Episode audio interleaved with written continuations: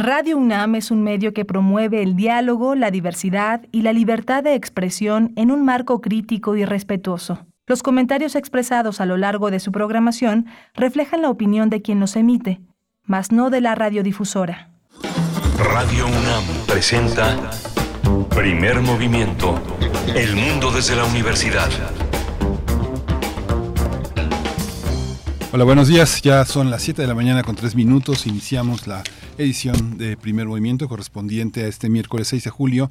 Estamos en Adolfo Prieto 133 en la colonia del Valle. Ahorita está cerradito, pero porque estamos de asueto. Estamos de asueto, aunque esta semana vamos a estar en vivo y la próxima vamos a tener en las dos próximas semanas vamos a estar con una selección de programas grabados, de entrevistas, de, de, comentarios, de colaboraciones que han sido grabadas en la primera mitad de este año.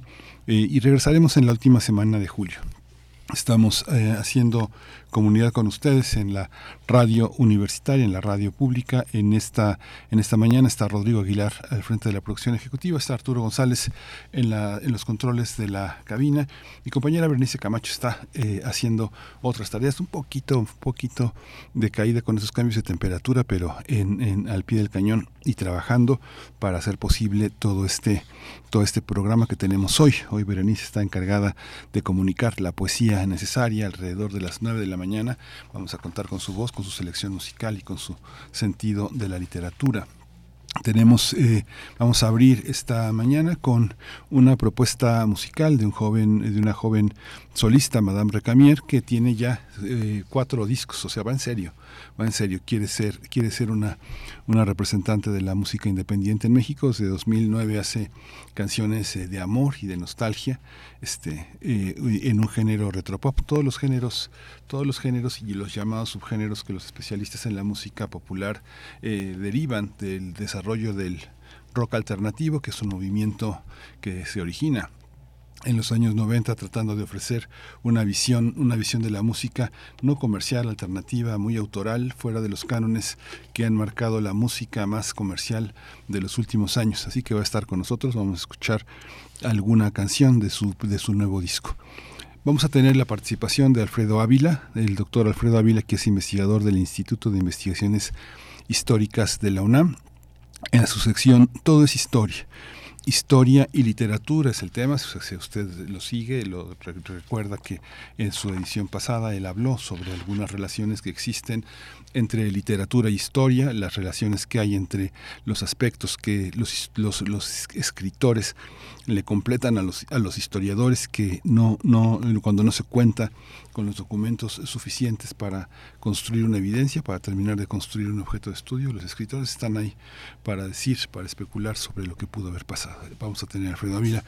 Vamos a tener también el camino de la orquídea un montaje sobre la intersexualidad de Alejandro Juárez Carrejo.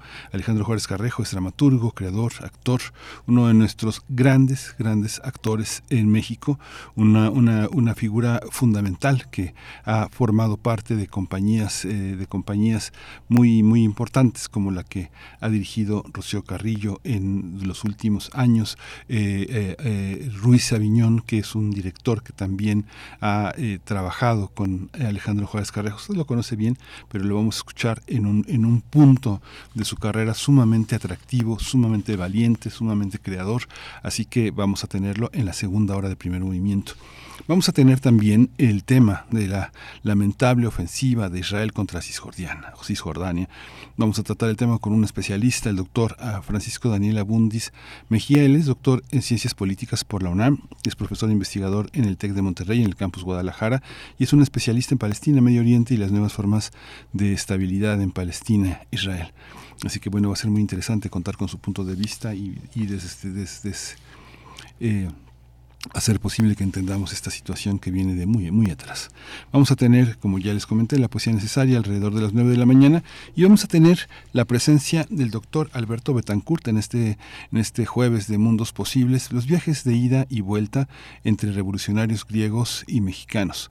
En 1861, el presidente, en 1861, antes de 1861, el presidente Comonfort creyó, en 1858 creyó que era necesario contar con la, eh, eh, y con la presencia de extranjeros en México, así que les ofreció trabajar entre, entre nosotros, en nuestro país, y construir una enorme comunidad de diversas tareas, entre ellas la enseñanza.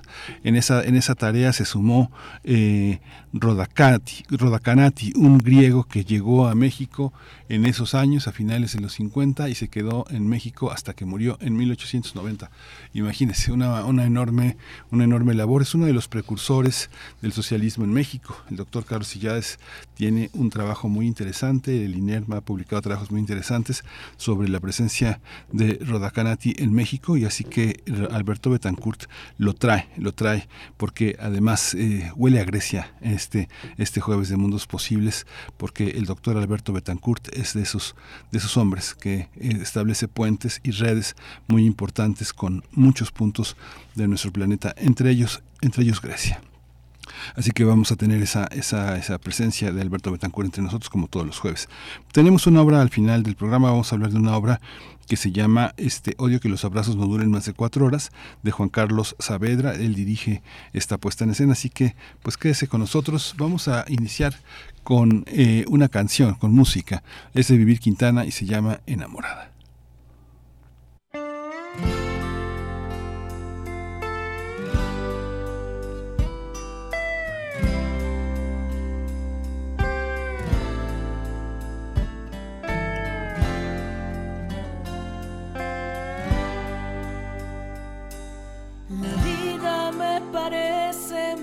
Gris. Si el cielo se despierta en tu mirada, soñaba conocer a alguien así. Tú eres un ángel que ha chocado en mi ventana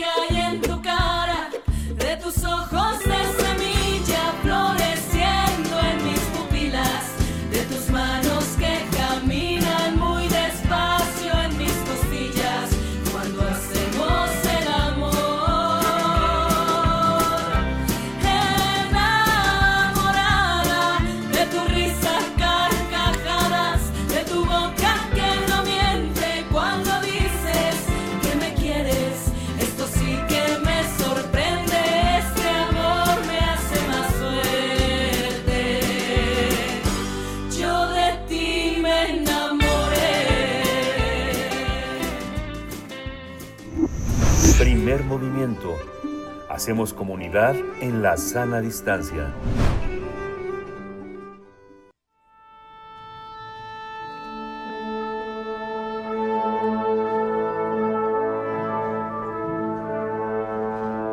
Afina tus oídos. Aquí te presentamos una recomendación musical. Hace algunos, hace algunos eh, días la artista Madame Recamier lanzó un, sencillo, se llama Se vale sentir. Colabora uh, Fishlights, un proyecto musical de Fernando Heftie que tocaba, tocaba es, un, es un músico que ha incursionado en distintos territorios. Él eh, es un, un músico que también formó parte de un grupo mexicano, un grupo mexicano que forma parte que se llama The Plastic Revolution. Les gustan muchísimo los nombres en inglés a nuestros grupos de rock mexicanos. Es una canción, es una canción que, eh, se, que formará parte de su quinto álbum que se titula Amor Nuevo. Este tema presenta una conversación entre un padre y una hija. Ella busca entender que sus padres se han separado y el padre pues intenta convencerla de que bueno, eso pasa a lo largo de la vida. Ella es una artista independiente de la Ciudad de México que desde 2009 hace canciones de amor y nostalgia en un género que se conoce como retro pop.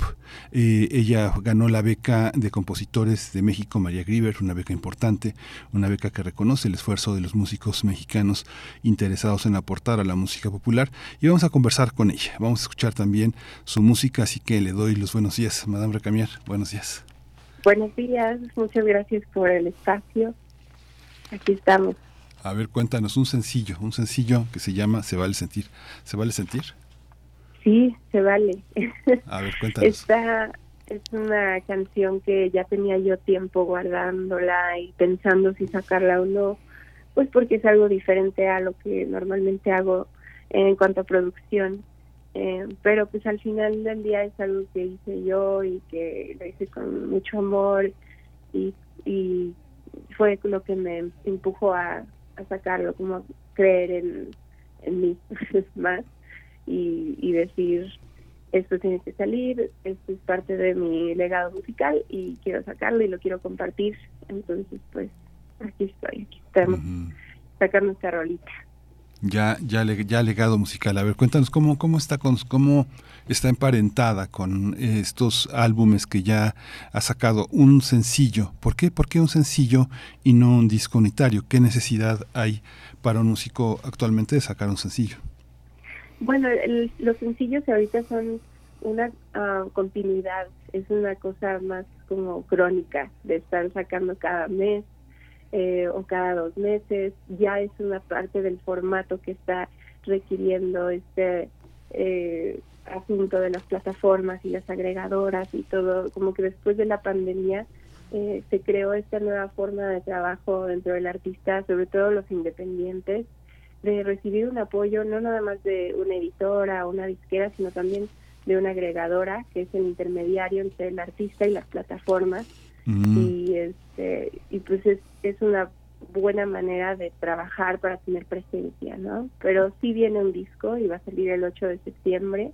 Mm. Entonces yo lo que decidí hacer como artista independiente, viendo que las cosas son un poco más lentas en este mundo, es estar sacando desde enero canciones cada mes, ya sea en colaboración con otros artistas que ellos me hayan invitado a mí o yo a ellos, y estar promocionando la salida de este disco que ya pues ya viene, es el 8 de septiembre. qué, interesante. Y esta, y los álbumes que tienes, a ver, cuéntanos un poco. Son cuatro álbumes, ¿verdad? Va, viene un quinto álbum. Así es, se llama Amor Nubo.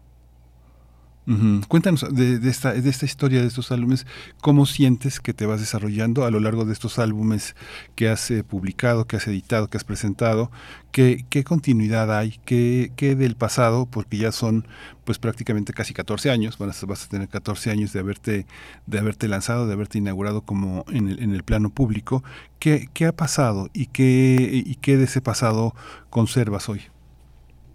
Pues yo he sentido mucho crecimiento eh, por parte de, pues, en cuanto a composición y producción, porque estuve dentro de los ganadores de la beca María Grieber, por ejemplo, que ahí pude conocer mucho más cómo funciona la sociedad de autores y compositores y estar como rodeada de mentores musicales como Memo Méndez, View como Fato, eh, Mónica Vélez, David Aguilar. De hecho, con David estuvimos en esa misma generación que ganó ese año y ahí lo conocí. Y en este nuevo disco hay canciones, hay una canción que él produjo y otra donde cantamos juntos. Entonces es muy padre recordar que llevar gente, ¿no? Amigos gente que se suben a tu barco, se hacen aliados de tu música, viceversa, en este toda esta trayectoria y pues eso es lo que lo que uno tiene que ir sumando y recogiendo como esos pedacitos de logros durante todo el camino, porque sí es difícil, es, este, hay muchas subidas y bajadas, muchos pensamientos negativos en el camino que hay que estar eh, pues quitando de la cabeza y, seguir adelante y hasta la fecha me sigue sucediendo. Entonces el camino de, es una decisión el ser artista así que nadie llega y te dice hola quieres ser artista pues eso ya es algo que le nace a cada quien y pues en mi caso yo quise ser artista independiente donde yo tengo mi em, la batuta de mis decisiones y pues es una responsabilidad bastante fuerte Cuéntanos de ese primer álbum, cómo está, cómo, qué, en qué consiste, cuántas canciones tiene y qué distancia hay con ese álbum.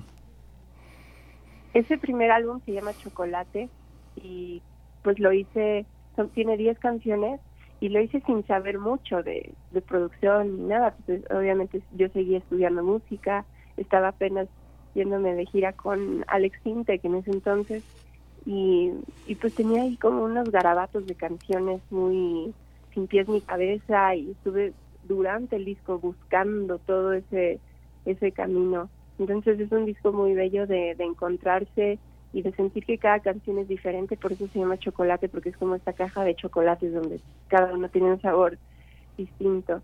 Entonces por ahí, pero lo padre de ese disco es que me salieron muchas oportunidades muy buenas como tocar en el Vive Latino, eh, irme de gira por California, entonces, ese tipo de cosas cuando uno va empezando, pues te dan mucha ilusión y te dan muchas ganas de seguir y obviamente caes mucho y aprendes de, toda esa primera faceta. Y ya para llegar al segundo disco que se llama Imagina, Imagina, en donde también son 10 canciones y ahí ya decidí trabajar con un productor y trabajé con Chetes en Monterrey porque yo lo admiro mucho y, y busqué la manera de llegar a él y aceptó y pues lo hicimos así. Qué interesante, a ver, me llama la atención esto de Alex Inte, ¿qué, qué, andabas haciendo con Alex Inte? ¿Trabajabas ahí o como, como, como este, eh, ya estabas antes? De ahora sí que desde chiquita andabas por la música y andabas de gira, a ver, cuéntame esa historia. Con Sintec, bueno, es que yo antes de, empezar a hacer mi proyecto de Madame Recamier, yo tenía otro proyecto que se llamaba Trip Flip. Y ¿Cómo, ¿cómo se llamaba? Trip. Tripped lips, como labios resbalados, algo ah, así. Y, y era un proyecto con un amigo de Querétaro que justo lo vi hace ayer, ayer lo vi en, Querétaro, estuve por allá. Pero eh, teníamos este proyecto juntos en donde era un dúo musical, hicimos este disco y empezamos a tocar en vivo y yo movía mucho mi disco, se lo daba a mucha gente en esa época todavía la gente escuchaba disco, en su coche al menos. Y pues eh, cayó en manos de la manager de Hello Seahorse, Gaby Gómez. Y ella estaba en una oficina que llevaban a Cinte, que estaban buscando chicas del coro. Y entonces ahí fue cuando me llamaron, ¿no? Fue como esa cadenita de cosas de, ah, mira, esta chava canta padre, ahora vamos a llamarle. Y así fue y pues duré muchos años en, la banda con Alex, estuvimos de gira, entonces sí pude aprender mucho el otro lado de, lo que es el mainstream pop en México, eh, ver cómo un artista de esa de ese tamaño se mueve y, cómo funcionan las disqueras y, conocer gente dentro de ese mundo y pues a pesar de eso, o sea, sí tuve una época que yo me acuerdo que me acercaba mucho a las disqueras a ver si alguien me firmaba o a ver si me apoyaban. Eh, en ese momento no recibí ese apoyo, a pesar de que yo llegaba ya con un disco listo y la actitud y todo, no era suficiente. Las disqueras estaban justo pasando por una transición muy fuerte de cambios numéricos y de ventas y todo. Entonces yo me acuerdo que justo fue la época que EMI dejó de existir. Entonces creo que fue un mal tiempo para estar yendo a una disquera a pedir apoyo, pero bueno, yo lo, lo estaba viendo, estaba viendo cómo funcionaba eso y dije, pues yo voy a seguir mi rollo, yo tengo mi MySpace, tengo mi, eh, mi mundito independiente, estoy feliz, estoy haciendo mis shows y para adelante, ¿no? Y eso fue lo que lo que sucedió en ese momento y saqué el disco de Imagina y empecé a trabajar en una oficina que se llama Class Music y ahí estuve muchos años y hicimos muchas cosas juntos, hicimos un disco que se llama, bueno, el siguiente disco fue Mi Corazón, ese disco, perdón, tiene muchas, eh, muchos sabores también, sobre todo en el reggae y el pop y el bolero y y en ese disco salió una canción que se llama Samastense, que es una canción muy bonita que ha sido parte del, de las canciones de mi carrera que, que le han gustado más al, público, ha estado en películas y así. O sea, has tenido mucha paciencia, has esperado, has esperado, has esperado mucho tiempo, digamos, ¿cómo, cómo se da esa espera? ¿Cómo, cómo se logra sostenerse e, económicamente para apoyar los propios, los propios proyectos? ¿Cómo un artista que va construyendo poco a poco su imagen, sus espacios, los, la, la comunicación con un público, la comunicación con las propias redes de otros músicos, logra, logra dar ese, ese salto y tratar de vivir de lo que hace para que lo que hace sea para siempre y no sea solamente como un hobby, una, una circunstancia de juventud, sino que sea una, una, una, una vida, ¿no? ¿Cómo, ¿Cómo se hace eso? ¿Cómo lo has pues, hecho? Pues realmente he estado rodeada de muchos músicos y amigos em, compositores, entonces para mí el, el dedicarme a la música no es solamente sacar discos y tocar en vivo, esto es una de las ramas de este árbol gigante que es eh, la música, entonces siempre estoy informándome desde un buen podcast y videos hasta pláticas con amigos sobre la música de antes y cómo todo era diferente y todo era mejor, según algunos amigos rockeros de antaño y ahora como con amigos más este pues, que hacen música más um, pop de ahora o más reggaetón y todo entonces, como que todo, siempre estoy rodeada de, gente así, entonces recibo mucha inspiración de ellos para continuar, me surgen ideas. Eh, hay épocas en donde estoy menos activa como Madame Recamier, pero estoy en un proyecto importante de hacer música para alguna película, tengo un estudio de grabación y me gusta producir para otros artistas también.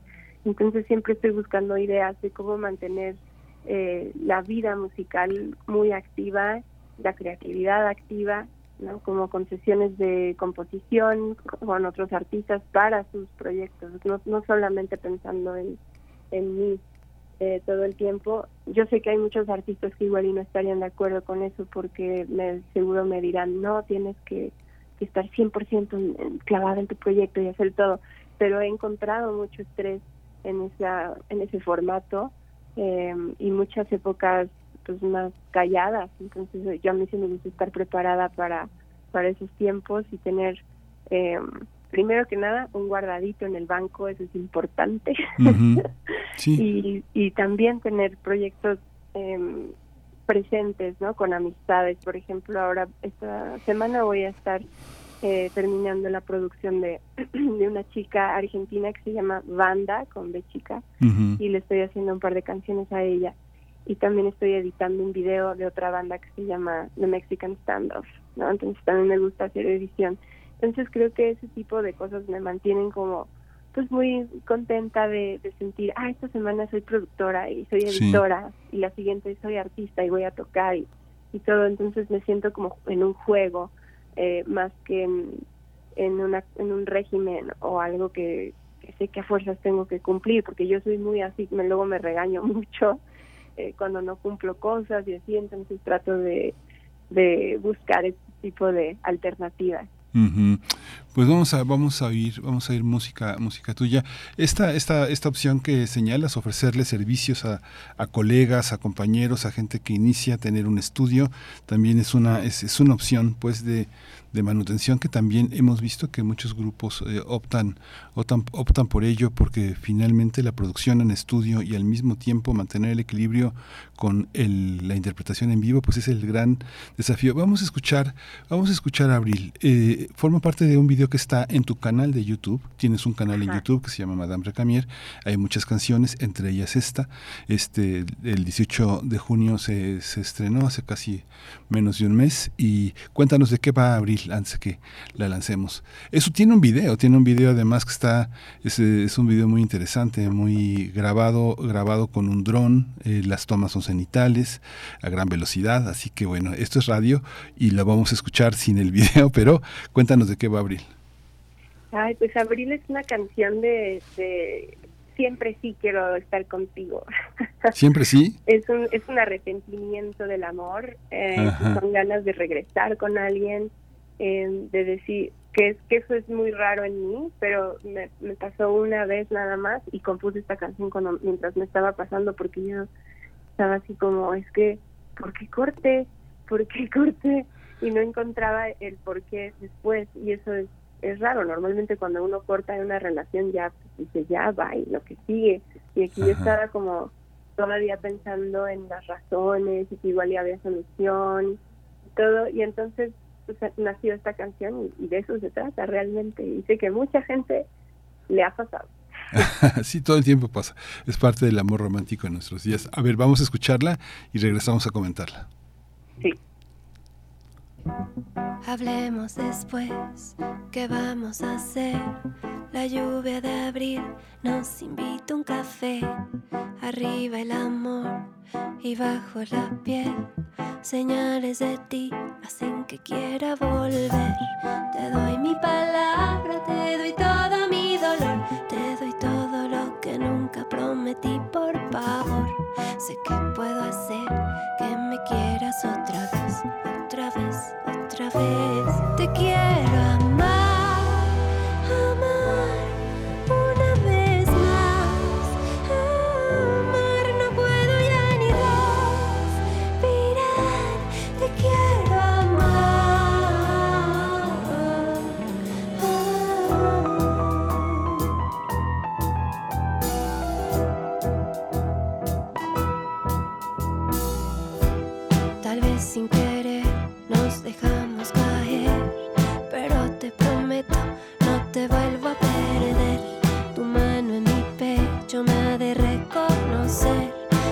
nunca me fui y sé que tú también. Me das tu palabra, dame todo tu dolor, dame todo lo que nunca te pedí, por favor. Estaremos bien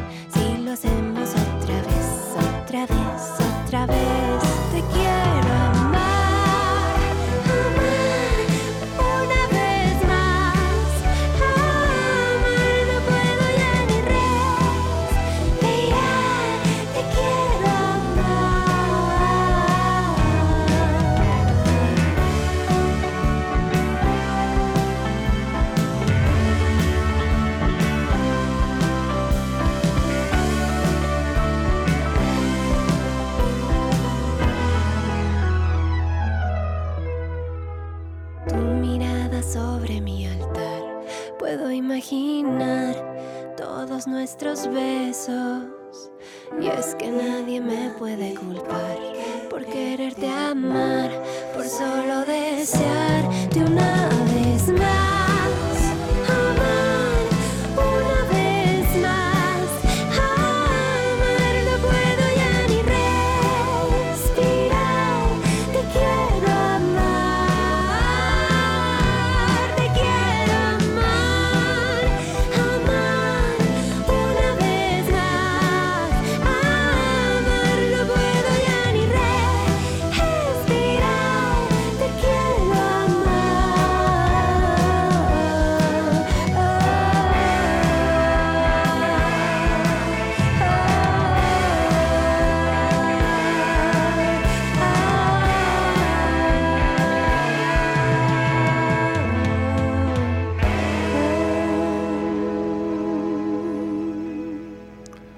Ya regresamos. Bueno, lo, que veo en el, lo que veo en el video y lo que escucho es, digamos, lo que está lo que está en el primer plano es el amor sexual, ¿no? Digamos, hay una no no hay motivos, sino la, la, la visión de eh, dos cuerpos que se extrañan y tienen la oportunidad de volverse a amar. Cuéntanos cómo cuál es cuál es cuál es esta cuál es el sentido de abril.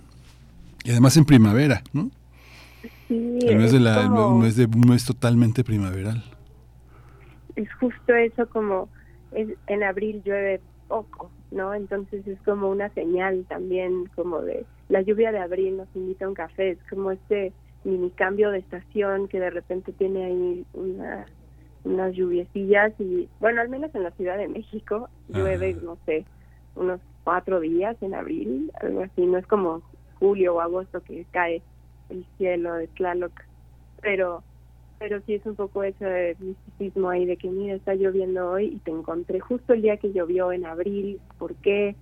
este pues ya te saludo va- vamos a vernos y hay como esta cierta mm, un coqueteo ahí eh, y hay también estas dudas internas de yo nunca me fui y sé que tú también sé que sigues presente lo siento lo puedo sentir eh, no quise por usar la palabra toquear, por ejemplo, pero luego uno se la pasa toqueando a sus exes a ver qué andan. y es un poco ese juego como de aceptarlo también, como de, ay, sí, esto- estás toqueando a tu ex, ¿verdad? Sí, no lo hagas. Y es que esta es también, digamos, la manifestación de la manifestación de la juventud. Lo que hay es que, digamos, que no no es un accidente temático el que le marques desde un platanote, ¿no? Hay una hay un plátano que te comes en el video, un abdomen cuadriculado que, apla- que aparece, aparece el agua, la playa, la- toda toda esta parte muy muy muy erotizada del sol, de una una parte que espera, que baila. Eh, ¿cómo, cómo es cómo es el abordaje de, del amor entre jóvenes? Porque está francamente dirigido a alguien que es joven, ¿no? Digamos que eh, mantener el abdomen de esa manera, solearse así, este, eh, tener ese juego frutal de esa manera indica pues un estado del un estado del cuerpo, un estado del ánimo también, pero fundamentalmente fundamentalmente del cuerpo. ¿Cómo es el público? ¿Cómo son las personas que piensas cuando escribes esas esas canciones y las produces de esa manera? Bueno, cuando escribí la canción no estaba realmente pensando en quién la iba a escuchar, era simplemente un sentimiento que quería sacar. Pero sí, a la hora del video sí quería que fuera algo jovial y juguetón. Este, yo ya sabía que, que esto, esto se está dirigido como a, a más jóvenes, quizás hasta más jóvenes que yo. Yo tengo 35 años, entonces, pues no sé, alguien de 25, Ujú. no sé, o más, o más chico pero es más un, como te decía hace rato, yo me gusta jugar y hacer que este, este trabajo se sienta como un juego. Entonces en este video yo quería jugar a, a estas imágenes que uno luego tiene así como, como sexuales sobre la persona que te gusta y quieres estar con él o con ella y sientes esta pasión así interna de, o ganas así de, verse y ese es el te quiero amar, es que quiero estar contigo. Entonces, por eso este video yo creo que tenía que tener ese camino un poco más sexy, playful, porque eso es la canción, tiene eso. Entonces, eh, y realmente es un video que hice con amigos en, en una hacienda, o sea, no, no fue como algo con mucha producción, llevamos un dron y otra cámara, mi hermana fue la que me estuvo filmando y dirigiendo y, y yo armé los vestuarios. O sea, fue, fue así como muy, a ver, pues vamos a hacerlo así y de, no sé, yo creo que me tardé como un día en escribir todo lo que quería este, grabar y así fue. Y también este video lo tenía ahí medio escondido y, y lo acabo de sacar, pues porque en su momento cuando saqué la canción de Abril yo estaba en una oficina que pues que todo se tiene que filtrar y, y tienen que tenemos que decidir en equipo si las cosas van a salir o no. Y en ese momento ellos decidieron que no. Pero como ya no estoy en esa oficina empecé a, a hacer lo que yo quiera porque a veces pues el, el no se puede blo- bloquear la creatividad y, y pasaron meses y yo decía, este video me gusta, me lo encontré, de hecho estaba buscando otra cosa y me lo encontré ahí en mi disco duro y dije, órale, este video me gusta, está bueno, lo voy a sacar. Ahorita es cuando, porque ya viene otro disco nuevo y si no lo saco ahorita pues no va a estar en esta como etapa de, de, estar sacando muchas cosas, ¿no? Que, que decidí hacer todos estos seis meses de todo lo que tenía ahí guardado con ganas de sacar, lo voy a hacer. Sí, Entonces estoy en esa etapa de, empujar y sacar todo esto para que en septiembre salga el disco formalmente, seguirlo promocionando y tocando en vivo y todo. Y ya estoy hasta empezando a grabar el sexto disco porque pues tenía muchas canciones, tengo muchas canciones que están ahí formadas, listas, que tienen mucho que decir y pues estoy ya también empezando a trabajar eso. Sí, cuando hay una idea de lo que se quiere hacer, a veces se, se proyectan mucho hacia el futuro. En los años 60, Carlos Fuentes ya tenía delineadas muchas de las novelas que escribiría en el siglo XXI. Así que eso, eso, eso se vale jugar en muchas bandas. Vas, te, vas dando cuenta, te vas dando cuenta quién es tu público, quiénes han sido desde hace algunos años tus fieles seguidores, quiénes son tus escuchas, tus críticos, eh, tus comentaristas, con quiénes que no conocías eh, este, fuiste generando una, una afiliación como, como creador y como público. ¿Existe eso? ¿Existen esas relaciones? Sí, claro, yo creo que es lo más importante estar al pendiente, contestar mensajes. Digo, a veces no puedo contestar todos, eh, pero sí estoy en, en constante, mm, ¿cómo se dice? Pues entro mucho a, ver los mensajes que me mandan, los comentarios, los, les contesto. Después de un show estoy ahí platicando con la gente que viene. Y, de hecho, en mi TikTok es, es bastante diferente a lo que ves en Instagram, porque en TikTok tengo personajes eh, donde yo me convierto en un entrevistador o en un ingeniero de audio. Ah, te voy a buscar, te vamos a buscar. Es chistoso, es bastante chistoso. Y ahí estamos pues, con el público hablando, o me entrevisto a mí misma y me interrumpo y no me dejo hablar. así como que me, eh, me, pues me río un poco de, de esto porque también siento que el tomarse demasiado en serio y, estar por la vida como muy preocupado por tu arte, pues tampoco vale la pena, ¿no? Hay que, hay que mantenerlo más ligero. Entonces, para eso... Sí, una parodia, una parodia, una parodia de todos esos comunicadores que les vale gorro lo que digas, sino que te quieren interrumpir, interrumpir. Al final ponen tu canción y ya se van. Andabas paseando, andabas paseando en París, te metiste al Louvre y te encontraste con un cuadro de Jean-Louis David, eh, un pintor romántico que había pintado en, a sus 23 años un cuadro de Juliette Recamier, que era esposa de un banquero, una de las jóvenes, dicen, más notables de su época, ella tenía un salón donde se reunían artistas intelectuales, eran antimonárquicos y por eso, por eso la, expulsó Napoleón, la exilió. Este, ¿Te identificas con ella? Sí, claro, es que Madame Recamier ha sido una inspiración para mí porque es una mujer que dejó una huella importante en esa época, se rodeaba de muchas amigas feministas, era una salonier eh, una saloniera en ese momento era como una RP, era como una mujer que hacía eventos en su casa, en donde invitaba eh, pues artistas, escritores, políticos, eh, pintores de la época para que se conocieran y se vieran cosas importantes en, ese momento. Era una mujer de sociedad y era muy reconocida también por por ser sencilla, por estar, por ser segura y presente sí misma, a pesar de que en su historia hay una época muy oscura en donde ella se quiso suicidar con opio y bueno, fue una cosa, por amor, porque ella... El amor que interrumpe todo. Bueno, te falta ser esposa de un banquero, ¿o ya lo eres? No, no bueno. es músico. bueno, te falta, te falta, te, te, falta eso que sí fue muy importante en la vida de Juliette Recamier. Bueno, pues vamos, vamos a despedirnos, eh, Madame Recamier, con eh, eh, Se vale sentir, que es el es el sencillo que está que estás invitando a que se escuche, que estás compartiendo con nosotros aquí en Radio UNAM y pues con esto nos nos despedimos. Muchas gracias por estar con nosotros muchísimas gracias por el espacio y el apoyo y pues fue un gusto despertar hoy y platicar aquí en Radio UNAM sobre sobre esta nueva etapa de Madame Recamier. Muchísimas gracias. Muchas gracias. Te interrumpí poquito, así que bueno, me, me perdonas la vida. gracias. Se vale sentir de Madame Recamier.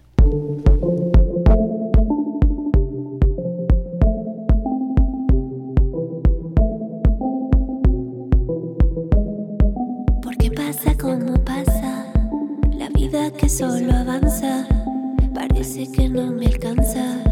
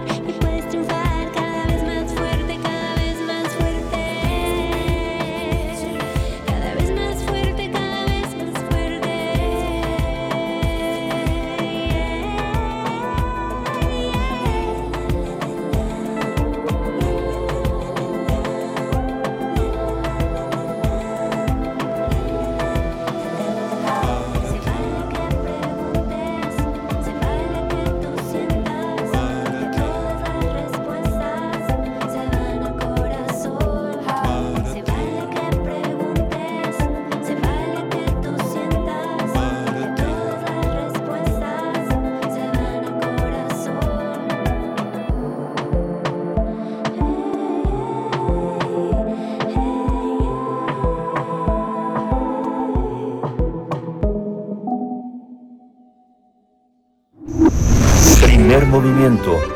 Hacemos comunidad en la sana distancia. Todo es historia.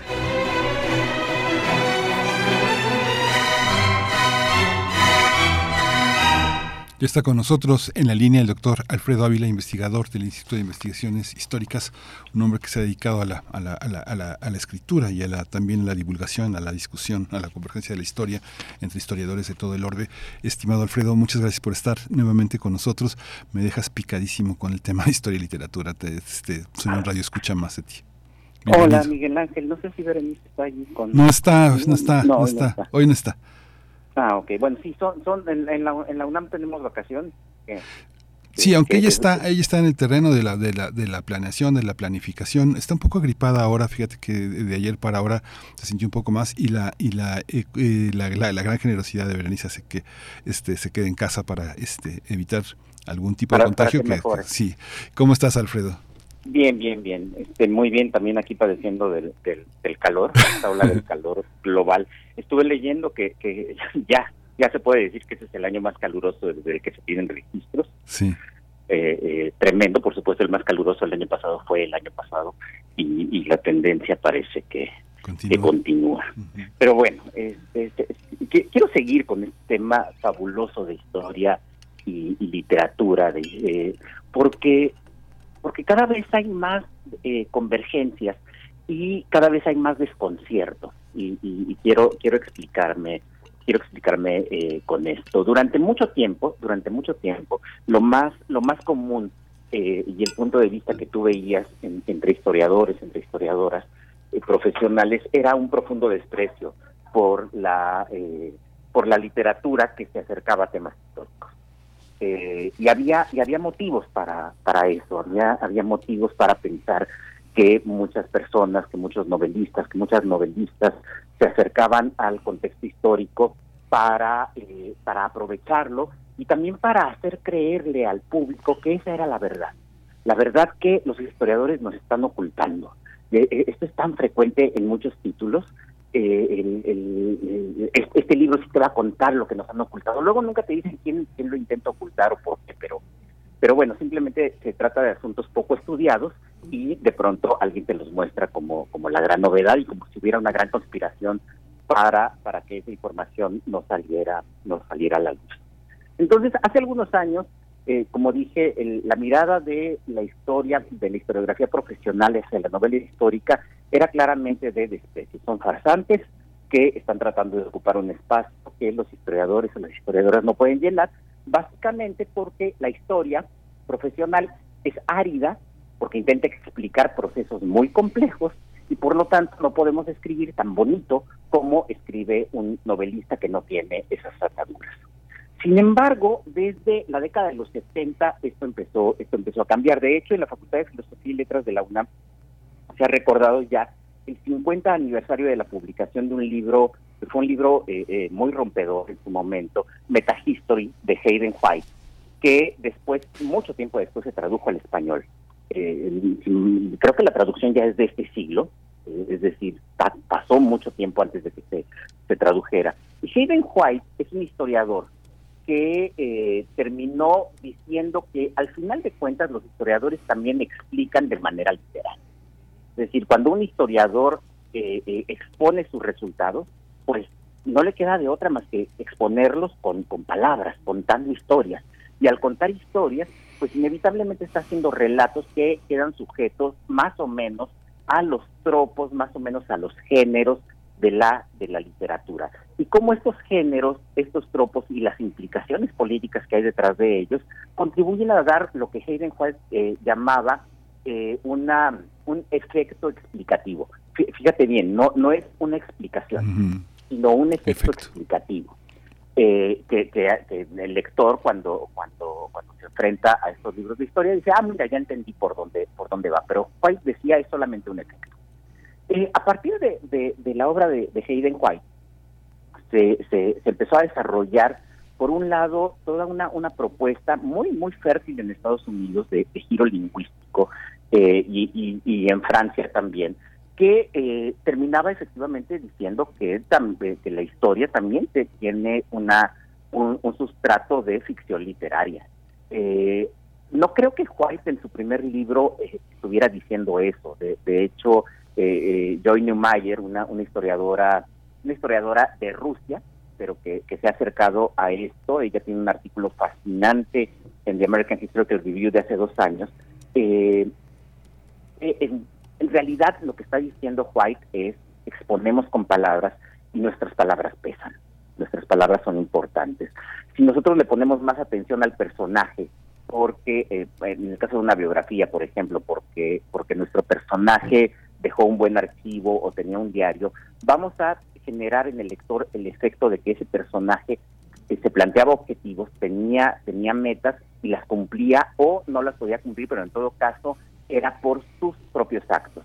En cambio, de personajes de los que no tenemos tanta información personal, sino tenemos solo información contextual, eh, lo que la impresión que vamos a dejar en los lectores es que el personaje principal no tiene ninguna agencia, no tiene ninguna capacidad de intervenir en su propio destino, sino que termina siendo constreñido por las, por las circunstancias. Y lo que diría White es, mira, en un, en un caso tienes un modelo heroico, el, el, héroe que puede hacer las cosas por sí mismo, es casi casi como un romance, como una novela, eh, y en el otro lado tienes un modelo trágico. No importa lo que haga el personaje, ya hay un destino, eh, y está constreñido por, por las circunstancias. Eh, Creo que por ahí es por donde iba a en White, pero, eh, y creo porque tampoco es que yo sea eh, especialista en esto, Rebeca Villalobos, nuestra colega de la Facultad de sabe muchísimo más de, esto, pero lo que sí es cierto es que el giro lingüístico terminó afectando también a, las personas que, que hacemos historia, que escribimos historia, y esto se nota en algunos, en algunos aspectos que si tú quieres parecen minúsculos, pero que son muy importantes. Y aquí vuelvo eh, al, tema con el que terminé hace 15 días, el trabajo de Enzo Traverso sobre el yo en la historia, sobre la primera persona en la historia. Eh, cuando uno lee un libro de historia del siglo XIX, mira que los libros de historia del siglo XIX son muy literarios, es decir, y, y tienen muchas licencias y pueden recurrir incluso a la ficción para explicar mejor las cosas que quieren explicar. Te, pongo un ejemplo muy, muy claro. Carlos María de Bustamante. Carlos María de Bustamante, este prolífico autor de la primera mitad del siglo XIX mexicano, que escribió una de las primeras historias de la Guerra de Independencia de México, eh, es capaz de recurrir a la ficción y de inventarse al Pípila. Se inventa al Pípila en, en la toma de Guanajuato. Y lo que Bustamante estaba diciendo en realidad era eh, hubo muchos trabajadores de minas que participaron en la toma de la Lóndiga. No hubo un pípila, hubo muchos pípilas, hubo muchos trabajadores del pípila que, hicieron lo, que se supone que hizo el pípila, pero él se inventa un diálogo, un diálogo que la verdad no tiene ningún, ningún sustento documental, que nadie le contó, se inventa el diálogo entre Hidalgo y el pípila, eh, eh, construye toda esta historia, todo este romance, eh, y para explicar lo que quiere, lo que quiere explicar. Pero el propio Bustamante, que es tan fecundo con su imaginación, cuando le toca hablar de sí mismo, porque Bustamante, recordemos, eh, eh, que también fue un protagonista de aquella, de, la guerra de independencia. Bustamante estuvo en 1813 cuando Morelos tomó la ciudad de Oaxaca y, eh, y Bustamante fue uno de los principales partícipes para la convocatoria del Congreso de Chilpancingo y terminó siendo diputado en el Congreso de, Chilpancingo. cuando Bustamante se refiere a sí mismo, lo hace en tercera persona. Mm algo que, que, a un lector actual puede descolocar. Estás leyendo a Carlos María de Bustamante y de pronto dice Bustamante en, su texto, ah, y entonces el señor Bustamante hizo tal cosa. Se refiere a él en tercera persona. Esto todavía lo hace Trotsky. Si recuerdan la historia de la Revolución eh, Rusa de, de, de Trotsky, Trotsky cuando habla de sí mismo lo hace como el señor Trotsky. Es tercera persona. Él no se involucra. Y esto da un efecto, eh, usando, usando la terminología de, de, Hayden White, da un efecto eh, de objetividad, de imparcialidad, porque la historia debe ser imparcial. Entonces es curioso porque puedes meter algo de ficción, pero al mismo tiempo buscas guardar la objetividad eh, hablando en tercera persona, en tercera persona siempre. Luego los historiadores en el siglo, sobre todo en el siglo XX, empezaron a usar el plural majestático, una cosa que a mí me parece un poco rara, descubrimos esto, hicimos aquello, investigamos allá. Y recientemente, eh, en México más recientemente, en Francia desde hace ya más, más décadas, se empezó a usar la primera, la primera persona. Yo investigué, yo me pregunté, yo sospecho que sucedió esto. Es algo que en, la historiografía de hace 50 años eh, o, o, un poco más no, no, no, no se podía, no se hubiera podido comprender. Y aquí damos el paso precisamente a la, escritura eh, de, memorias, a historiadores que escriben memorias y que se involucran a sí mismos en procesos históricos. Me parece que el caso más ejemplar de todos estos, y, es ejemplar por muchas razones, es precisamente eh, Eric Hobsbawm.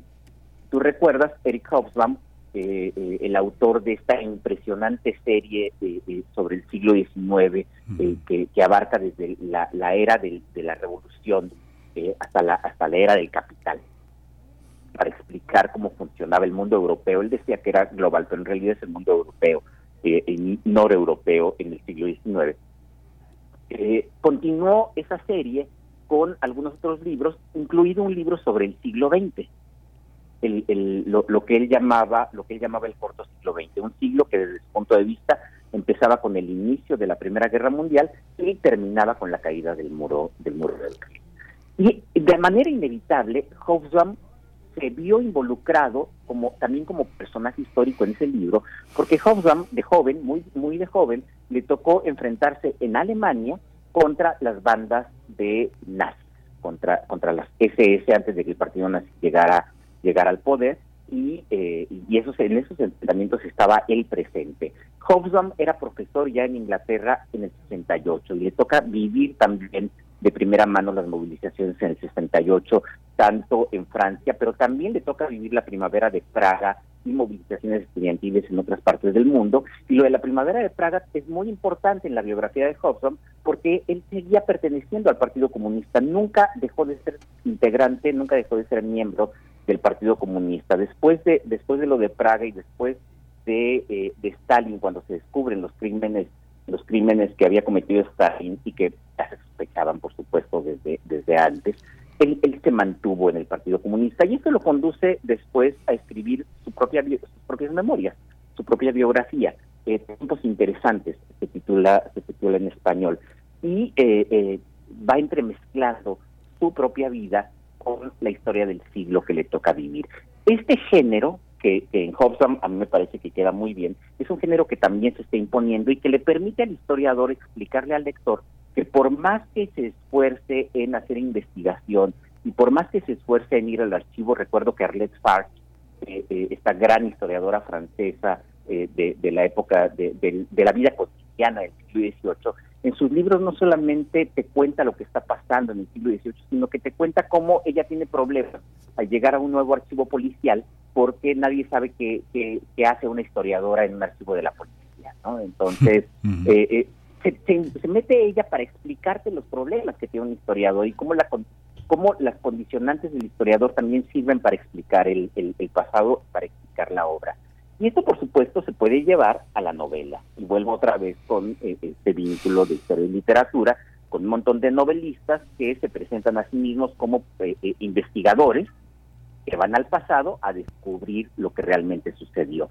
Eso se da mucho, ya, hablamos hace 15 días de Manuel Carré, da mucho con la obra de Javier Cercas en España, que siempre aparece él como protagonista rastreando buscando eh, eh, lo que lo que realmente pasó en los casos que él está estudiando, pero es novela, es un novelista. Y entonces esto sigue allí teniendo eh, generando todavía más falta de certezas en cuanto a cuál es el papel de la historia profesional. Y me parece que quienes hacemos historia profesional debemos preocuparnos más por esto y ocuparnos en reflexionar más acerca de nuestro papel en, en esta nueva manera de, divulgar nuestras investigaciones. Pues muchísimas gracias, Alfredo Avila. Eres puntualísimo. Terminaste, son las ocho clavadas. Te agradecemos, que nos quedamos picadísimos. Te seguimos y pues nos vemos en 15 días. No, en 15 días, en, menos, en más, en más, perdón, en la última semana de agosto. Sí, claro que sí. Muchísimas gracias. Perdón, en la última semana de julio, discúlpame Alfredo. Ya nos despedimos. Muchas gracias. gracias a ti, gracias al, público y que se, que se recupere muy pronto. Muchas gracias, Alfredo Avila. Son las 8 de la mañana, nos vamos al corte. Eh, quédese aquí en Radio 1. Síguenos en redes sociales. Encuéntranos en Facebook como Primer Movimiento y en Twitter como arroba PMovimiento. Hagamos comunidad.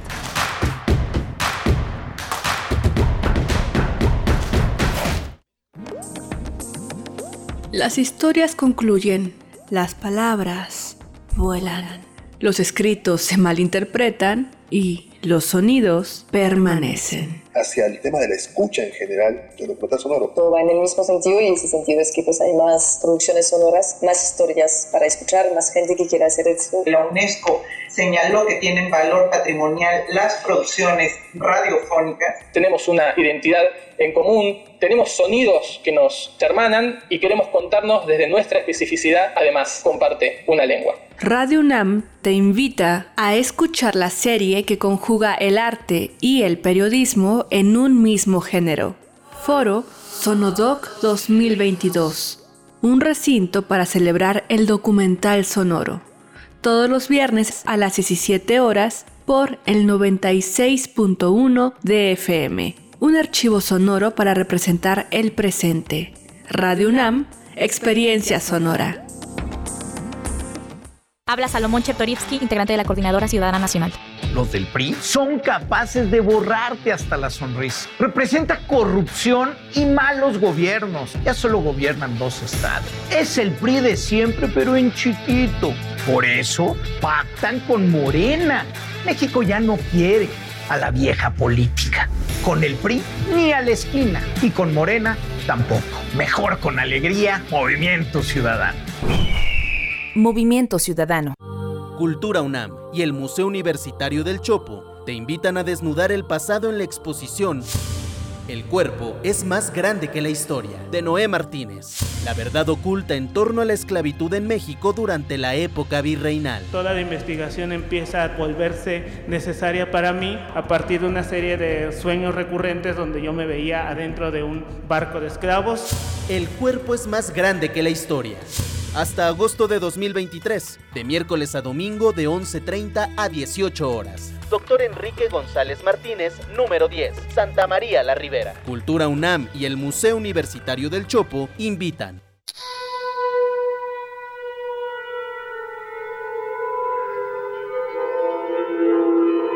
Cuando no bastan las imágenes, las palabras o la música para expresarnos, aún nos queda el origen.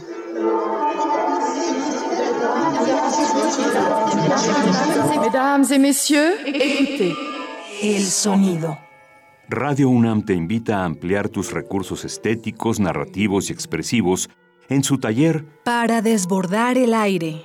Arte sonoro en la radio y comunicación transmedia. Imparte Emiliano López Rascón. Todos los sábados del 12 de agosto al 9 de septiembre a las 11 horas en las instalaciones de Radio UNAM, Adolfo Prieto 133, Colonia del Valle. Informes e inscripciones en cursosrunam.gmail.com La radio ya no como medio, sino como mensaje. Radio UNAM. Experiencia sonora. Queremos escucharte. Llámanos al 55 36 43 39 y al 55 36 89 89. Primer movimiento. Hacemos comunidad. Hola, buenos días. Ya estamos de regreso en primer movimiento después de una primera hora muy interesante, muy musical y, con Madame Recamier, una joven, una joven de 35 años, eh, productora, compositora, cantante, una, una, una persona que se ha abierto camino en la producción musical desde el año de 2009, tratando de hacer comunidad con distintos proyectos. Escuchamos su, su sencillo, Se vale sentir, y escuchamos también una canción que se llama Abril. Va- puede, puede eh, volver a esta conversación en el podcast, una, una, una persona llena de llena de in- intensidad y de, y, de, y de luz para abrirse camino en este claroscuro que es el de la producción musical y el de estas nuevas producciones que circulan en plataformas. Tuvimos también la presencia del doctor Alfredo Ávila, un- un- un gran lector, un gran maestro y un hombre de ideas que, que, se, ha, preocupado por difundir eh, la historia que se hace en otros orbes. Muchos colegas suyos, muchos investigadores norteamericanos, europeos, eh, pasan eh, por su lectura y se comparte con nosotros. Ahora el tema que ha desarrollado Alfredo Ávila es el tema de literatura de literatura e historia, todas las representaciones que generan el efecto, el efecto, el efecto explicativo, que es un efecto que se construye con la retórica de la ficción y se construye gracias a la idea de verosimilitud que la experiencia literaria ha logrado construir. ¿Qué vendrá? ¿Qué vendrá? Ojalá venga Faulkner en las próximas entregas, porque representa la enorme modernidad literaria en, en este, en, en la lengua inglesa, pero también con una enorme con una enorme fuerza entre nosotros. Quien recuerde mientras agonizo de Faulkner esta, esta agonía de Eddie con una serie de narradores que van explicando todo ese mundo es, es algo verdaderamente extraordinario. Vamos a tener en esta, en esta segunda hora, vamos a tener la presencia de uno de los grandes, eh, una de los grandes actores eh, de mexicanos, que es Alejandro Juárez Carrejo. Alejandro Juárez Carrejo tiene una enorme, una enorme trayectoria. Yo creo que es uno de los grandes actores de nuestra, eh, de nuestra tradición teatral reciente. Él ha participado de una manera muy fuerte en Organización Secreta, una, una compañía que ha formado Rocío Carrillo con una profunda fuerza, con una enorme eh, intuición y una seguridad en los proyectos teatrales. Él forma parte de este, de este gran proyecto que seguramente ustedes vieron, Las Diosas Subterráneas, es un proyecto que se puede, que se puede conocer. Él ha estudiado literatura dramática y teatro en la UNAM. Es uno de los grandes, grandes este, resultados de la educación universitaria, compleja, rica, llena de incertidumbres y de certezas también al mismo tiempo. Y bueno, vamos a tener el privilegio de que Alejandro este, eh, nos, nos, eh, nos explique, nos comparta esta obra que es eh, El Camino de la Orquídea, un, monólogo en el que, bueno, me imagino, hoy se estrena, eh, que sus dotes de actor, de dramaturgo, de hombre de teatro, están puestos ahí. Vamos a tener también la presencia del el conflicto, el conflicto continuo entre Israel y contra Cisjordania, la ofensiva de Israel contra Cisjordania que hace unas, eh, unos días se, se desarrolló con un resultado muy lamentable de muertos, heridos, eh, una- un efecto tremendo que vamos a analizar con el doctor Francisco Daniel Abundis Mejía. Él es doctor en Ciencias Políticas por la UNAM, es profesor e investigador en el TEC de Monterrey, en el campus Guadalajara, y es un especialista es un especialista en Palestina y Cisjordania, un especialista en Medio Oriente en realidad. Así que bueno, tenemos esa, esa, eso para hoy. Mi compañera Berenice Camacho está en tareas de, de, planeación, de organización, pensando en, lo que viene justamente en este repliegue, que significa también un poco para nosotros en las vacaciones, que en realidad son un espacio también de pensar, de, de meditar qué es lo que, qué es, qué es lo que sigue en este, en este camino. Pero en, ese, en, esa, en esa tarea se enfermó, que se nos enferma, pero y este y entre todos pues este le alentamos a que se quede en casa. Es muy difícil que Berenice Camacho se quede en casa, pero su responsabilidad y su aprecio, su cariño por nosotros también hace posible que este en, este preludio vacacional este se quede se quede desarrollando lo que lo que haya que desarrollar para para que esté bien ¿no? vamos a tener ya pues ya vamos este vamos a la a nuestra nota a nuestra nota nacional que es el camino de la orquídea Primer movimiento. Hacemos comunidad con tus postales sonoras. Envíalas a primermovimientounam.gmail.com Nota del día.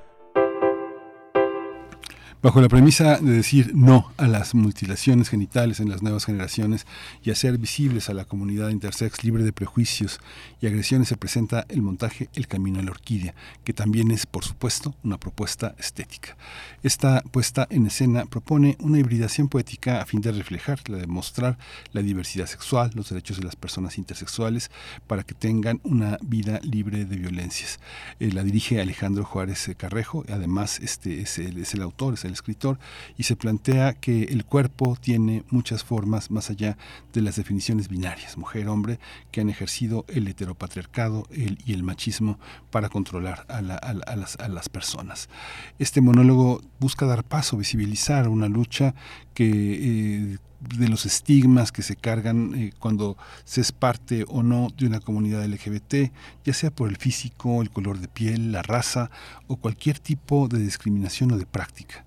El Camino de la Orquídea se va a presentar todos los jueves del 6 al 28 de julio a las 8 de la noche en el Teatro La Capilla, que está en la calle Madrid número 13 en la Colonia del Carmen, en la Alcaldía de. Un espacio que además este, se convierte en un espacio muy significativo para la presentación de este trabajo. Pues ya está Alejandro Juárez Carrejo en la línea, dramaturgo, creador, actor, actor en esta obra. Él, él ha actuado en muchísimas obras, en Asesino Personal, en Corpus Populi, en Laberintos, en sí que las obras de Rocío Carrillo que han definido todo un proyecto de teatro independiente. Eh, la mentira y mi voz ya no es mía, de Margie Bermejo.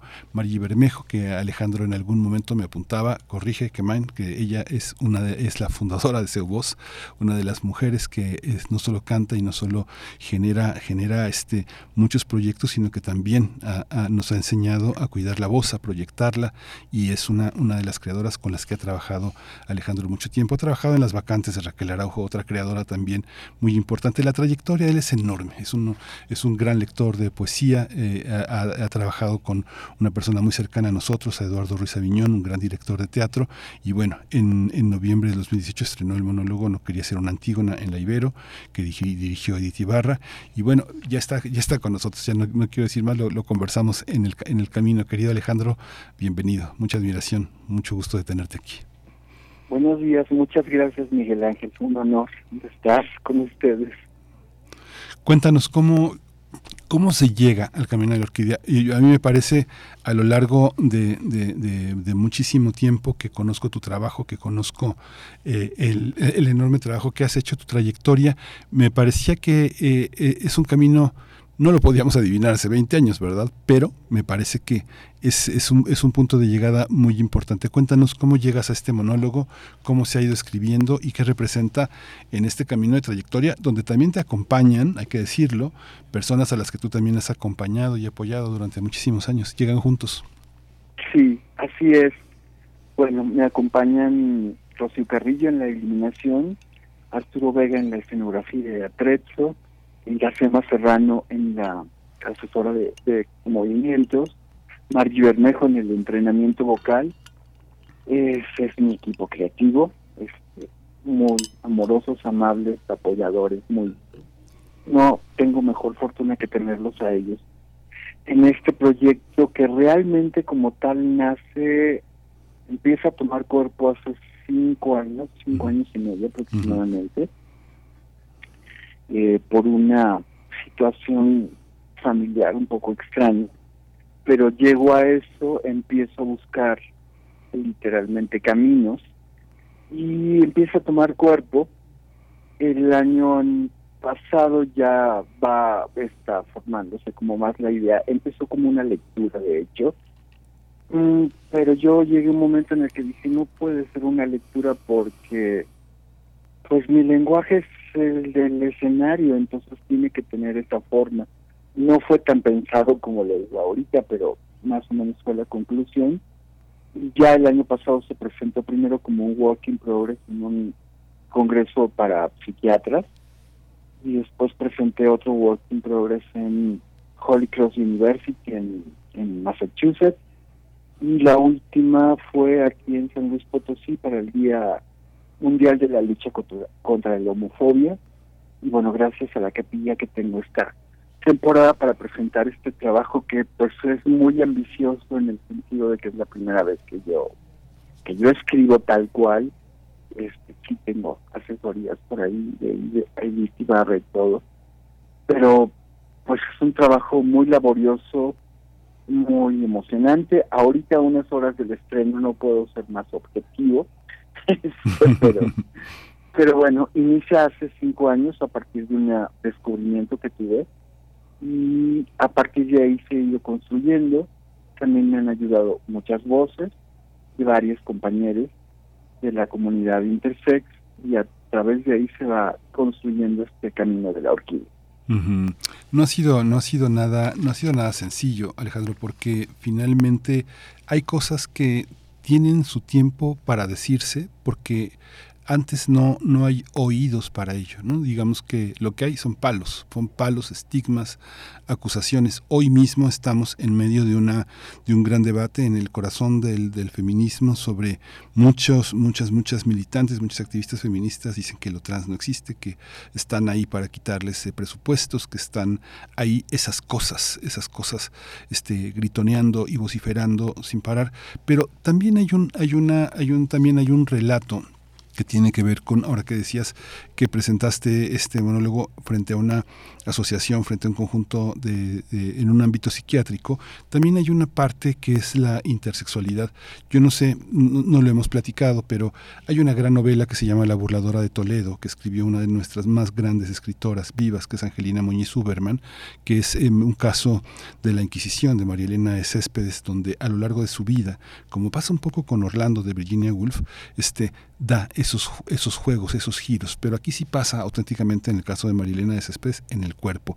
¿Qué pasa con el tema de la intersexualidad cuando está, cuando el, tema también es el teatro, que nos obliga a, este, a hacer muchas cosas al mismo tiempo, ¿no? hacer muchos objetos, hacer muchos objetos literarios, hacer, a darle vida a muchas cosas. Cuéntanos un poco esa historia, Alejandro. Bueno, este, la em, empiezo porque la letra I, como estamos, estamos en el acrónimo LGBTTIQ+, es la letra más desconocida del acrónimo y también la más olvidada. Bien a bien no saben muchas personas por qué está ahí.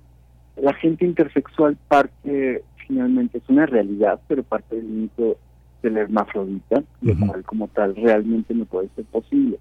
La gente intersexual eh, tenemos una variación, voy a hablar en primera persona, genética que va no responde al esquema como tú lo señalabas hace rato, binario hombre-mujer.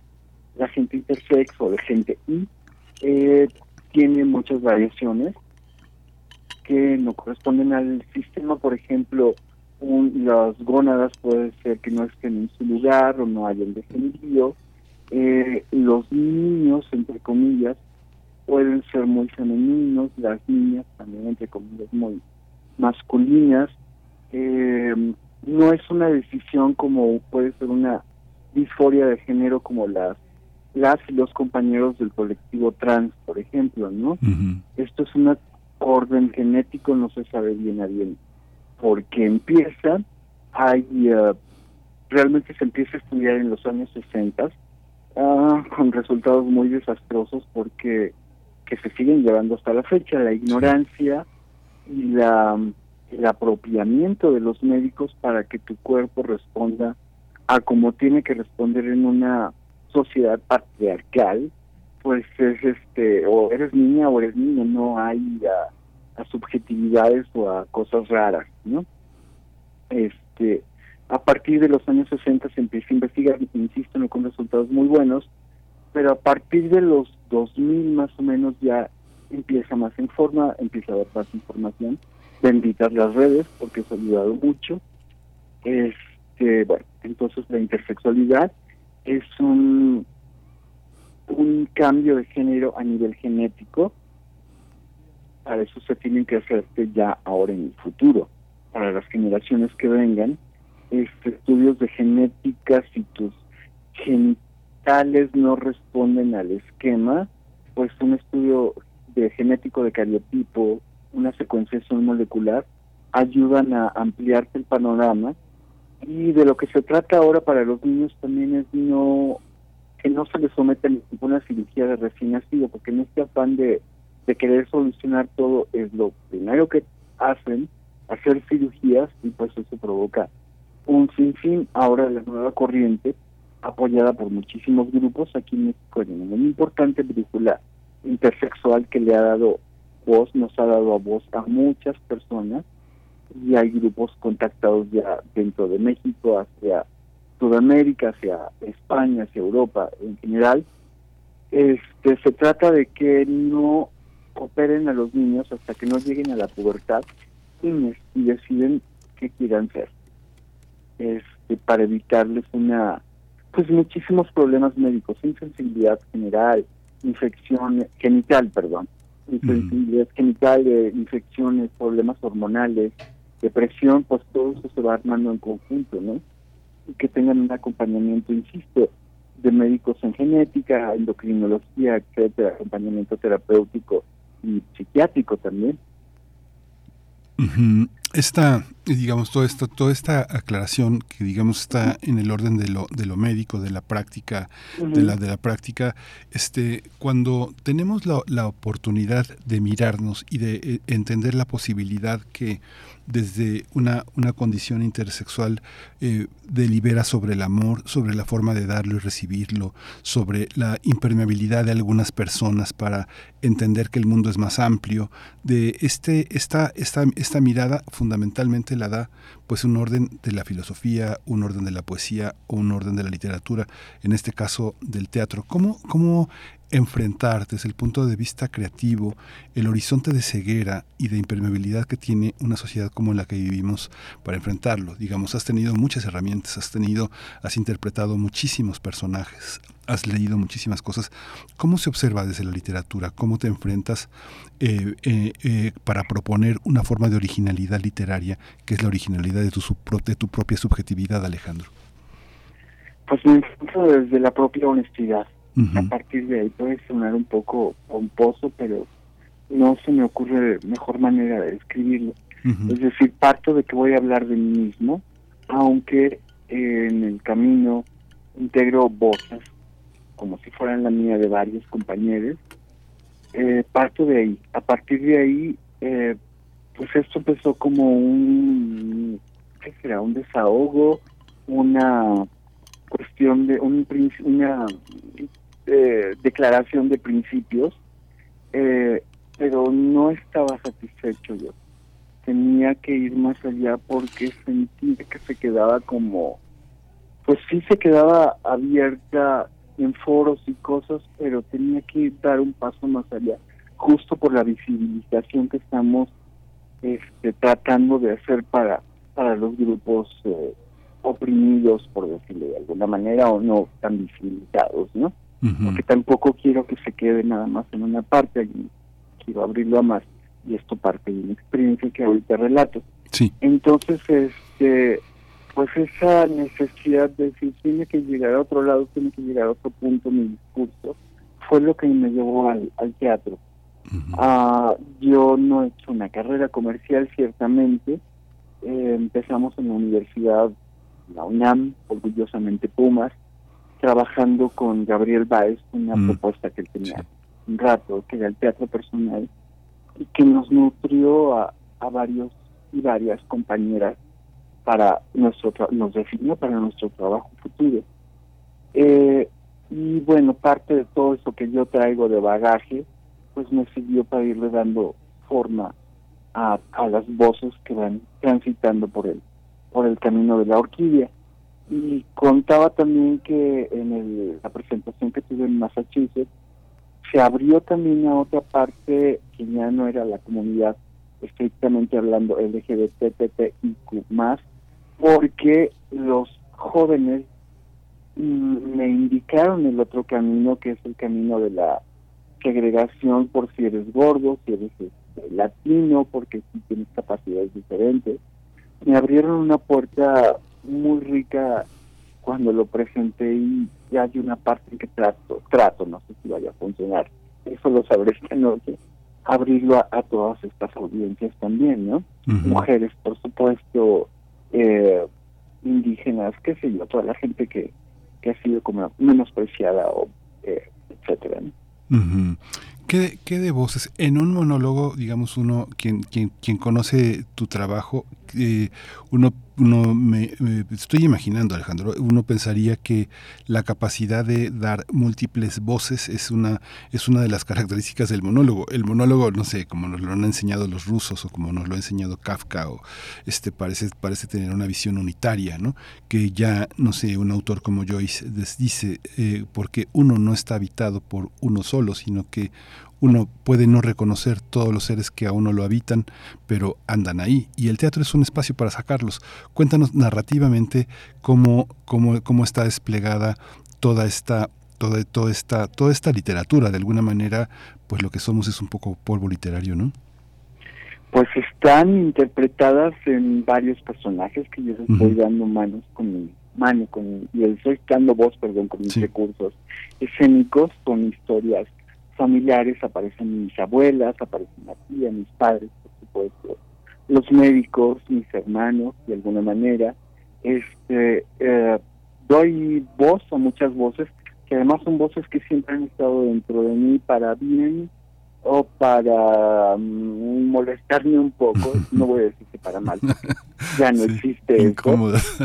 No, sí, pero ya no, ya ahora que les estoy dando voz, digo, pues no, ya no fueron para mal porque están ayudando en algo, ¿no? Sí. Eh, doy voz a, todos ellos a través de mi voz.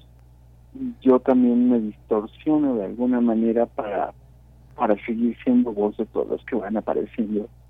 Por allí creo que, pues si algo le sirve a uno tener tanto tiempo, ya digo 35 años que tengo, no, nunca cuento eso, pero más o menos esté haciendo haciendo teatro, pues uno saca sus recursos para para ampliar todo este panorama en beneficio de, de la narrativa y que no se convierta en algo soso, aburrido o melodramático estilo alguna telenovela, ¿no?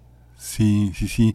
Ahora que hablas de eso de Gabriel Weiss y de toda esa, de toda esa aventura, eh, pues que también me tocó ver, ¿no? Hace más de 30 años, eh, han pasado muchas, muchas cosas y eh, todo el teatro que hemos visto, de pronto lo pienso así en retrospectiva, Alejandro, y pienso que qué de cosas no vimos, ¿no? Que se estaban jugando sobre la escena y que la intersexualidad y, el, juego de los mitos del andrógino estaban ahí equidistantes pero presentes. El juego de la diversidad sexual estaba soterrado, pero se se veía cómo emergían los huesos de la superficie, este, blanqueados por nuestra, por nuestra ceguera.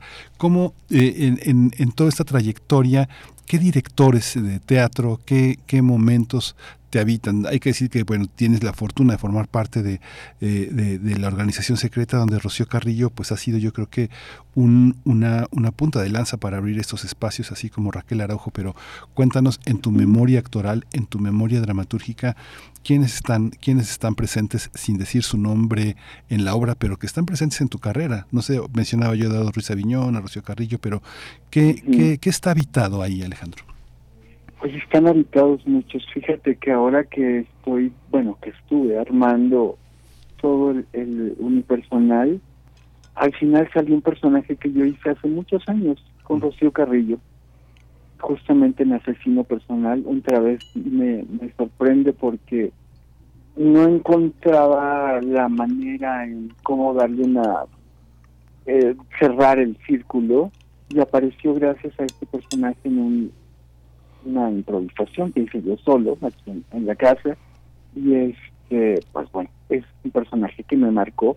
Si tú hablabas de las cosas que estaban por ahí equidistantes pero no no tenían esta voz que tienen ahora por ejemplo no estaría Rocío Carrillo. También me acuerdo de, mucho trabajo más allá de una apuesta mucho trabajo hice con con Raquel Araujo. Recuerdo un trabajo en particular también, otro muchísimos, pero otro que está rondando por acá es este Helado y Haces Corazón, que dice Eduardo Ruiz. Sí. Este monstruo con cicatrices y con costas es muy cercano a mí. Sí. Eh, ahora quedó más claro, paradójicamente. De hecho, aparece simbólicamente en la puesta. Eh, ha habido mucha gente que me ha marcado, compañeros que me han marcado mucho también. No quisiera mencionar algunos porque sería un poco injusto, pero mis compañeros actores y actrices me han, me han marcado así, y gente a la que yo admiro que me han marcado así como tatuaje, ¿no? Y de esto te puedo hablar de una apuesta de hace muchísimos años que ya no me acuerdo de detalles, obviamente, pero que me dejó marcado que era novedad de la patria de Tarida. Sí, novedad en la patria. maravillosa. Y puedo hablar de del despliegue actoral, salvo excepciones, que sí lo voy a decir así, del Camino Rojo a Zabaiba. De Que era la maravillosa eh, eh, Silvia, fue el nombre ahorita, perdón. Es este, la maravillosa Gladys de por Dios, qué cosa, eh, que tuve el gusto de decírselo un día. Fue muy emocionante eso. Ha habido muchísima gente, que bueno, pues, de directores, pues hablaría de Rocío, de Eduardo, de Raquel, más allá de puestos en escenas, de mucho trabajo que hicimos juntos. Sí. Eh, también hablaría de todo lo que hemos estado experimentando por años, aparte del trabajo en otros ámbitos que hemos hecho con Margie, el trabajo vocal, el trabajo con poesía. Este, ha habido gente muy importante, muy maravillosa en este mundo y que de alguna forma espero que sea claro el mensaje, están allí. Sí, y te refieres a la puesta en escena de, de, de Adam Guevara, ¿verdad? Sí. Ah, era Silvia Mariscal.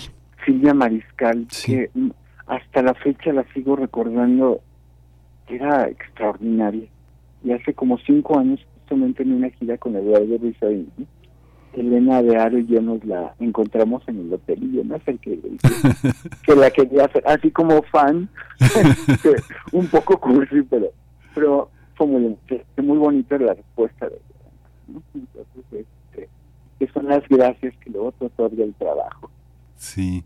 Y, ¿Y cómo, cómo ha sido el trabajo? ¿Cómo ha sido el trabajo en, en equipo? Digamos que tú eres, eh, yo he tenido la fortuna de ver eh, eh, muchos montajes en los que tú has participado y eres, pues, eres alguien que se pone al, al, servicio de la imaginación del director, que eres una persona disciplinada, que escucha, pero ahora este ser el epicentro de todo ¿Cómo funciona, cómo funciona el equipo, Alejandro? ¿Cómo, cómo te has sentido? ¿Cómo, qué, es lo que, qué es lo que vamos a encontrar esta noche en, este estreno de esta, de esta experiencia actoral? Eh, digamos que, como se dice vulgarmente, pues todos en su lugar, todos este, comiéndose las uñas, pero ¿cómo ha sido este, este orden ahora en la iluminación, en lo vocal? Cómo eh, has levantado la voz, como lo hace el director, eh, eh, para, para, para, para poner tu orden creativo. ¿no? Laura Almela decía que, este, híjole, que el director es una mala cosa porque cuando entra el director empieza el espectáculo y se acaba el actor, pero, pero también hay otras opciones. ¿Cómo, cómo es ser el director de la propia obra con un equipo que conoces? Pues mira, fue francamente un poco estresante porque era la primera vez que yo me metí en un proyecto así, pero con la determinación de que tenía que sacarlo. No sabía cómo en ese momento, pero lo tenía que hacer y lo tenía que sacar. Curiosamente, una mala experiencia me dio la patada para poder hacerlo Este, no voy a entrar en más detalles porque no vale la pena, pero es eh, como como eso, me sacó adelante así como decir, ah, no, pues sí, sí, lo voy a hacer, voy a hacer lo que yo quiero, lo que yo puedo. Trabajé muchísimo porque te digo que esto partió de un, de un, de una lectura, una lectura larguísima, casi casi era una carta desde profundis, digo, salvando las distancias, por supuesto. Eh, y a partir, y todo el material que yo tenía de toda la vida, de toda la vida, quiero decir, desde el momento que nazco hasta el presente, pues era inmenso y lo tenía que sintetizar. Y trabajé, trabajé, trabajé muchísimo, leía, decía esto no sirve, todavía apenas debo de confesarlo, terminé el final tres días atrás, porque todavía tuve que quitar, esto no funciona, es mucho, mucha palabra, tiene que ser más concreto, y al final creo que queda como la esencia, como lo más importante, y que se va articulando para un discurso teatral, eso creo. Sí. Insisto, lo sabré esta noche. Con mi equipo ha sido un trabajo maravilloso porque están abiertos, están muy uh, de mi parte en el sentido de que están entrándole a una cosa absolutamente extraña, no convencional. Digo, podrán estar acostumbrados, pero pero están muy conmovidos porque parte de un proceso personal que algunos de ellos conocen al 100%, que fue mi reconocimiento como persona intersex, que llegó un poco tarde en la vida, hace casi seis años, pero, pero eso fue lo que pasó. Y pues han sido muy generosos, muy amables, muy um, ubicándome también, ciertamente, con el, ahora que hemos estado ya preparando para el montaje del día de ahora, pues me han hecho comentarios muy buenos que sirven para el discurso, para quitar esta cosita que no funciona, meterle acá algo, y también respetan, ¿no? Me dieron una sugerencia y yo dije, estoy de acuerdo, y ayer en mi ensayo dije, no, no me funciona, voy a tomar la mitad de lo que me están sugiriendo y la otra va a ser como yo creo que tiene que hacer. Entonces ha sido un trabajo muy generoso, muy, muy, este, ah, abriendo los oídos y el corazón para, para ayudarme a sacarlo adelante, ¿no? Sí, y pues... eso es inconmensurable, inconmensurable porque Margie, con ella estoy trabajando a larga distancia, ella está viviendo ahora en Estados Unidos. Sí. Y este y agradezco mucho que se tome el tiempo y hagamos una videollamada. Primero platicamos como amigos y luego trabajamos, por ejemplo. Entonces ha sido un equipo maravilloso. Estoy profundamente agradecido y conmovido. Pues muchísimas gracias por darte este tiempo para estar con nosotros. Eh, siempre, yo te confieso que siempre que, que yo, yo te he nombrado toda la vida Alejandro Juárez Carrejo, pero siempre he tenido la profunda sensación de que hay mucho más, hay un, un universo Juárez Carrejo ahí este, siempre presente en los montajes y creo que has tenido la fortuna de tener grandes directores que sienten lo mismo o que han hecho sentir, que nos han hecho sentir lo mismo con tu trabajo. Eh, y finalmente todo esto, Alejandro, termina por ser político también con todo y que tu trayectoria ha sido fundamentalmente estética, este, este montaje va a marcar una, un hito en nuestro teatro mexicano y creo que también en el de muchas personas que se pueden acercar sin tener los hábitos del teatro para entender muchas cosas que es necesario que todos entendamos sobre lo que pasa con nuestros cuerpos, con nuestros seres queridos y en nuestra realidad nacional. Alejandro querido, te agradezco mucho. Hoy ah, en Madrid número 13 en el Teatro La Capilla en la, en, la sala Novo eh, este todos los jueves eh, de julio del 6 al 28 esta propuesta estética moral ética y, y política. Muchas gracias Alejandro. Muchas gracias a ti Miguel Ángel. Un honor. Gracias. Buenos días. Buenos días pues vamos a ir, vamos a ir con música, vamos a escuchar Amor en la distancia de Alex Cuba.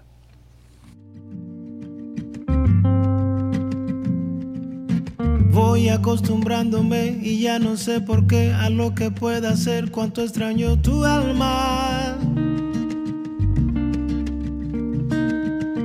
He visto el atardecer pegándome en la piel sin poderte tener y yo pierdo la calma. Voy a retomar la fe si es lo que debo hacer. Por ti todo lo haré porque tú me haces falta. No es fácil de lejos querer, no es fácil sostener la vida y la balanza. Y espérame que ahí voy, yo voy a rescatar tu calma. Ya no habrá dolor, ya no habrá dolor, habrá solo esperanza. Y aunque el mundo cambió, el mundo cambió, en mí no cambió nada. Fuiste mi religión, fuiste mi salvación, amor en la distancia.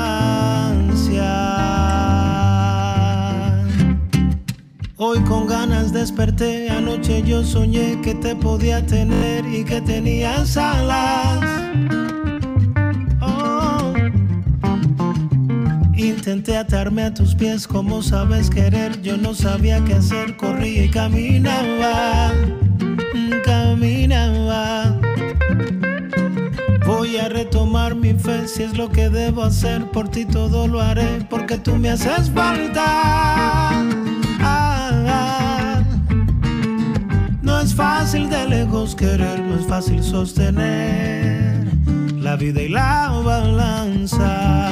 Y espérame que ahí voy, yo voy a rescatar tu calma. Y ya no habrá dolor, ya no habrá dolor habrá solo esperanza.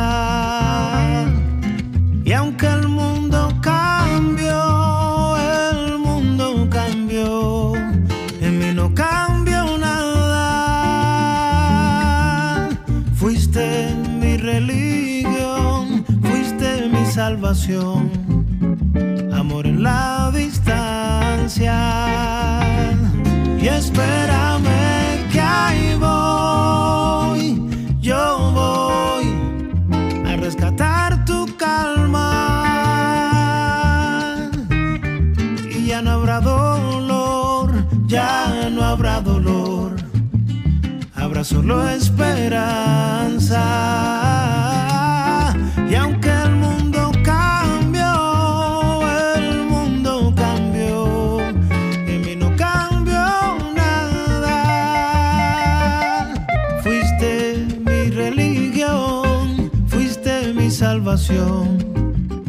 Amor en la distancia, amor en la distancia, amor en la distancia. Oye, ¿qué va? Primer movimiento. Hacemos comunidad en la sana distancia. Nota Internacional. Las fuerzas de seguridad de Israel bombardearon el pasado lunes Jenin, al norte de Cisjordania. Es una operación a gran escala que dejó al menos 10 muertos y 27 heridos. El ejército israelí informó que el ataque forma parte de un extenso esfuerzo antiterrorista en Judea y Samaria. El objetivo, según el gobierno de Israel, fue un centro de operaciones que sirvió como un centro de comando operativo conjunto de la brigada de Jenin en el campamento de refugiados de Jenin, donde se realizaban actividades de terrorismo, así lo dicen. ¿eh? Las autoridades israelíes también señalaron que dicho centro brindó refugio a personas buscadas involucradas en ataques terroristas en los últimos meses en el área.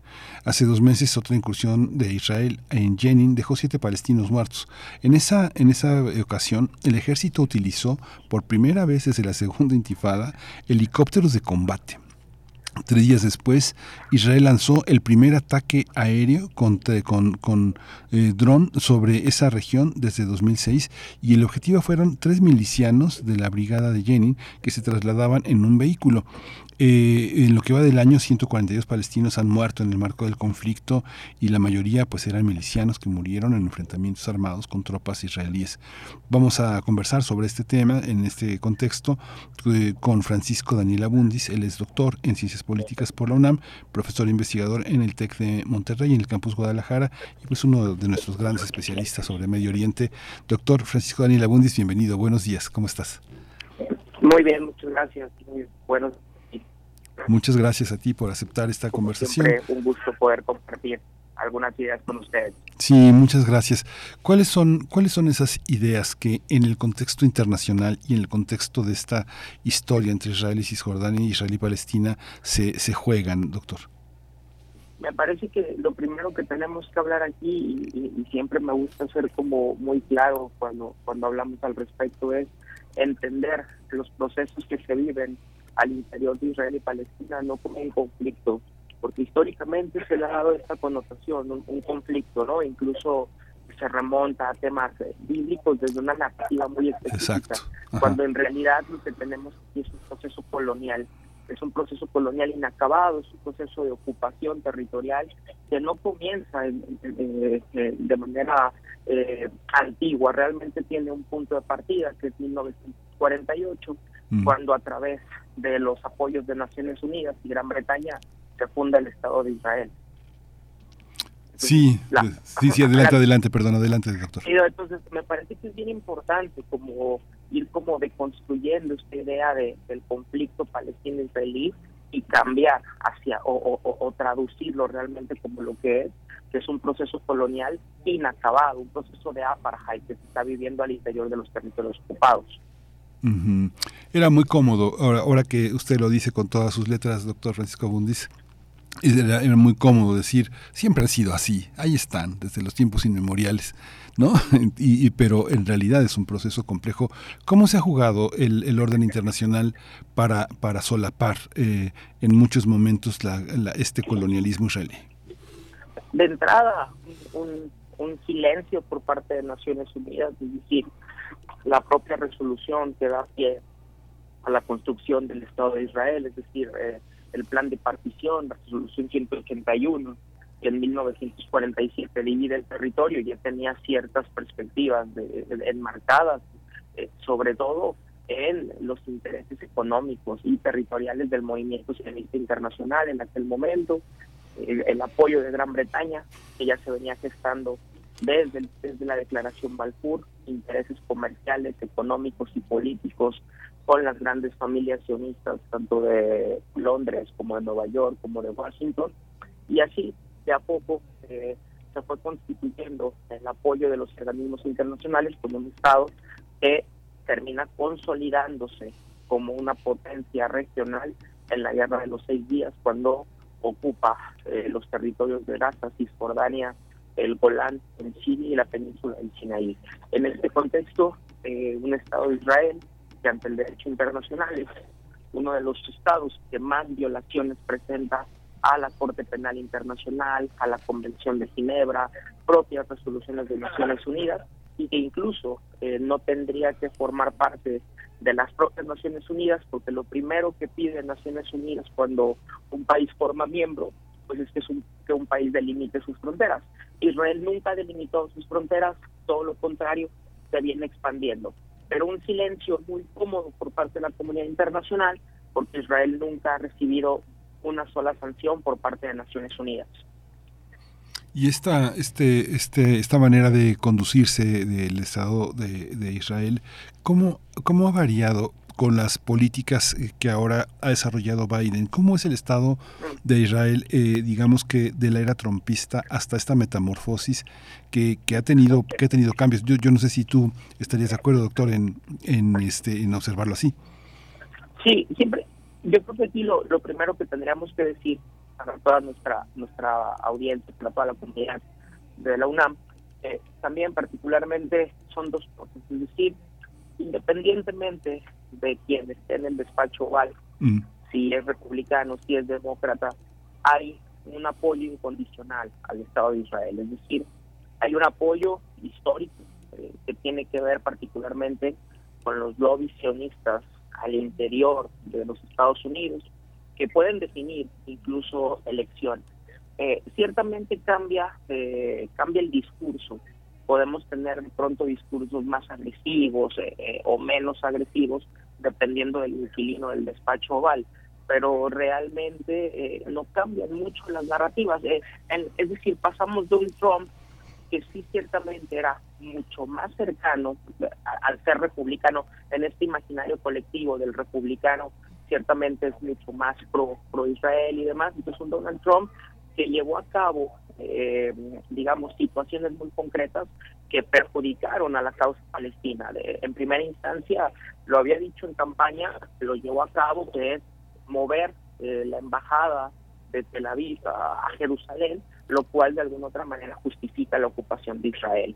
Eh, había dicho que durante su gestión iba a solucionar el mm. denominado conflicto con una, una cosa, un famoso acuerdo del siglo, que a final de cuentas resultó en más de lo mismo, un proceso de paz fallido, pero que llevó eh, la última herencia de Trump a la firma de los acuerdos de Abraham, que representó la normalización de relaciones diplomáticas por parte de algunos países árabes con el Estado de Israel, particularmente el caso de Emiratos Árabes Unidos, Sudán, el caso de Marruecos, y entonces se transita a una administración de Biden que ha sido bastante opaca, y queremos decirlo así, en materia política exterior, que la nota más fuerte ha sido particularmente la salida de las tropas estadounidenses de Afganistán, eh, sobre todo porque la, agenda de, de Biden pues se ha mantenido eh, en una política interna, eh, particularmente por los eh, problemas económicos que ha enfrentado post pandemia la nación americana.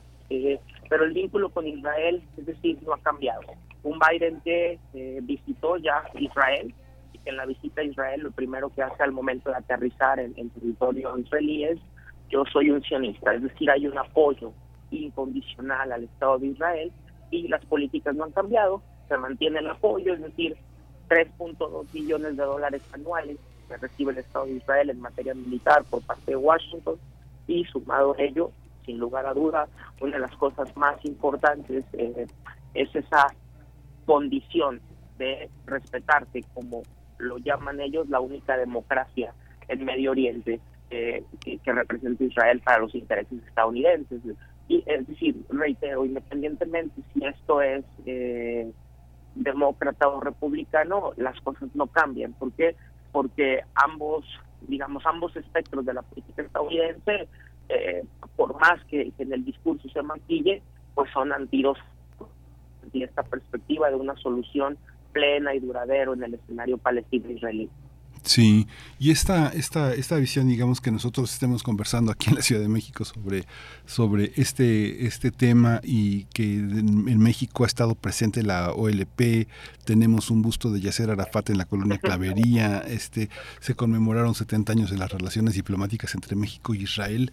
¿Cómo juega, cómo juega en este momento en una política latinoamericana tan, este, digamos, como tan, con tantos acuerdos, ¿no? Pienso en Brasil, Bolivia, pienso en Ecuador, pienso en, Chile, con tantos acuerdos. ¿Cómo, ¿Cómo se observa este conflicto desde América Latina en términos de las relaciones diplomáticas y del, y del marco y del marco jurídico internacional, este Francisco Bondis? Eh, esto es bien interesante en términos de que se sigue viendo, tendríamos que ir de lo general a lo particular. En lo general se sigue observando como algo lejano, con, con muchísimo orientalismo de por medio.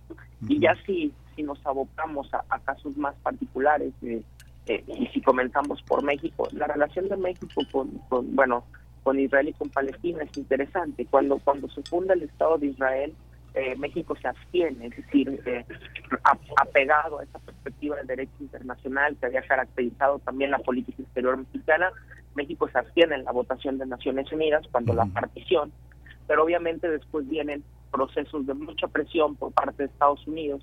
Eh, México reconoce a Israel eh, y paradójicamente, a diferencia de otros países latinoamericanos, eh, solamente dos países de toda América Latina no reconocen a Palestina de manera plena y estos países eh, son Panamá y México. obviamente por una presión muy marcada desde Washington y va a haber otros países que también van a depender mucho de las coyunturas de sus gobiernos que, van, que históricamente han sido mucho más afines a la causa palestina. El caso de Chile bueno, Chile tiene una comunidad palestina muy grande, la, comunidad palestina más grande de la diáspora, y que, bueno, durante la época de la dictadura eh, no fue como muy proclive a seguir recibiendo poblaciones palestinas, pero bueno, ahora con este, con Boric, eh, se ha recuperado mucho de esta narrativa, en la época de Bachelet incluso también llegaron más palestinos y se mantiene este vínculo. El caso de Colombia, ahora con Petro también, que tiene un discurso totalmente pro-palestino, totalmente pro-árabe, hay que decirlo así. Y en el caso de Brasil, que ha cambiado mucho eh, esta dinámica de política, porque la política de Bolsonaro fue una política totalmente pro-israelí, eh, muy encaminada a las narrativas del presidente Donald Trump. Y entonces esto cambia, ¿no? Ahora con el regreso de Lula, que desde su primer periodo eh, en Brasil se había convertido por un presidente mucho, muy cercano, mucho, muy afín a la causa palestina. En el caso de México, reitero, desafortunadamente sigue existiendo muchísima presión por parte de Washington. Tenemos una representación eh, de, México en, en Ramallah, pero solamente es una representación, es decir, México sigue sin reconocer pleno derecho a, Palestina eh, y en ese sentido existen otros vínculos, eh, particularmente desde movimientos de izquierda que históricamente reconocieron la resistencia palestina. El caso de Yasser Arafat, eh, sin duda alguna, líder de la OLP que se funda en 1967 y que se convierte en uno de los grandes líderes de, y sobre todo la cara de la resistencia palestina hasta la primera década de los 2000, cuando es asesinado, hay que decirlo así, envenenado por el ejército de Israel. Sí, qué tremenda, qué tremenda historia ahora que me pone a girar si no existieran, digamos, entre nosotros, pero investigadores como, como tú, Francisco, como Moisés Garduño, grandes maestros como Carlos Martínez Azad, este, las voces en los medios son, son, no, existen. Hay una, hay una, también hay una prevalencia, digamos que la comunidad israelí en el mundo permea los grandes medios también del mundo, los, los grandes medios norteamericanos.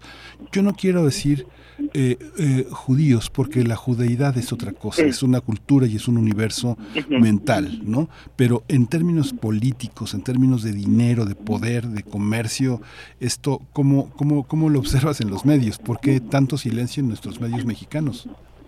Sí, justo, y, yo creo que le diste a la clave, ¿no? De algo que a mí también me parece sumamente importante para las escuchas, para, para en general de construir esta narrativa, porque casi siempre asumimos que estar en contra de las políticas genocidas eh, del Estado de Israel, eh, de limpieza étnica, pues es ser antisemita, lo cual es erróneo. Eh, una cosa es ser antisemita y otra cosa es ser antisionista. Y cuando entendamos esos dos conceptos y los diferenciemos, nos va a llevar particularmente que, como tú lo mencionas, la judeidad es, el vivir, es la praxis o la praxis religiosa inmemorial que tiene eh, la primer gran religión monoteísta que existió en, en, este mundo, ¿no? Pero otra cosa es el sionismo, que el sionismo realmente parte de los movimientos nacionalistas del siglo XIX y que se capitaliza particularmente con la idea del retorno a una territorialidad. Y esto nos lleva al despojo de, tierra y, y, la búsqueda de una expropiación cultural del pueblo palestino, pero también física, lo, cual genera un problema muy fuerte, porque la base ideológica del sionismo político en el siglo XIX, con el propio Teodoro Herzl, era somos un pueblo sin tierra y vamos a llegar a una tierra sin pueblo. Ciertamente la judeidad se encontraba en la diáspora, eh, pero los palestinos llevaban dos mil años de manera ininterrumpida viviendo en el territorio. Entonces, lo, primero es eso, y, y si ya lo vinculamos a esta parte de la prensa, lo primero que tenemos que decir aquí también es cómo eh, se permea esta narrativa de si se es crítico del Estado y de sus políticas, de manera inmediata se recurre a la, a la carta del antisemitismo.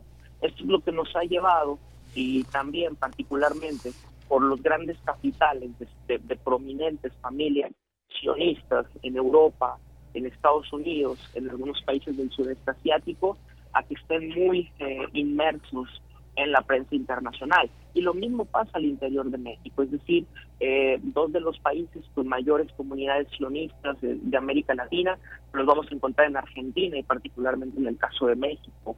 Y eso nos lleva a que, a que hay una desinformación. Eh, si nosotros encendemos la prensa, lo primero que nos vamos a encontrar es otra vez el discurso del terrorismo islámico el discurso del palestino terrorista, de la barbarie y la democracia israelí. Pocas veces vamos a ver la otra narrativa, la de la ocupación o de la crisis política identitaria que está viviendo el Estado de Israel con un primer ministro corrupto y que de alguna u otra manera no acaba de cuajar con eh, esta, digamos, alianza que hizo con las extremas derechas para poder quedarse en el gobierno en esta última elección, eh, poniendo de manifiesto que en los últimos tres años Israel lleva cinco procesos electorales. Sí. Pues Francisco Daniel Abundis, muchísimas gracias por esta, por esta lección, por esta lección breve de, de, historia política, eh, de, de, la historia que hemos vivido. Eh, Francisco Daniel Abundis es doctor en Ciencias Políticas por la UNAM, profesor e investigador del TEC de Monterrey en su campus Guadalajara. Muchísimas gracias y bueno, ya nos acercamos al fin de semana. Que descanses. Muchas gracias, Francisco. No, como siempre, un gusto. Estamos aquí al habla para darle seguimiento a esta penosa situación. Gracias. Vamos a despedirnos de esta, de esta, de esta segunda hora con música. Vamos a escuchar Hawái de calle 13.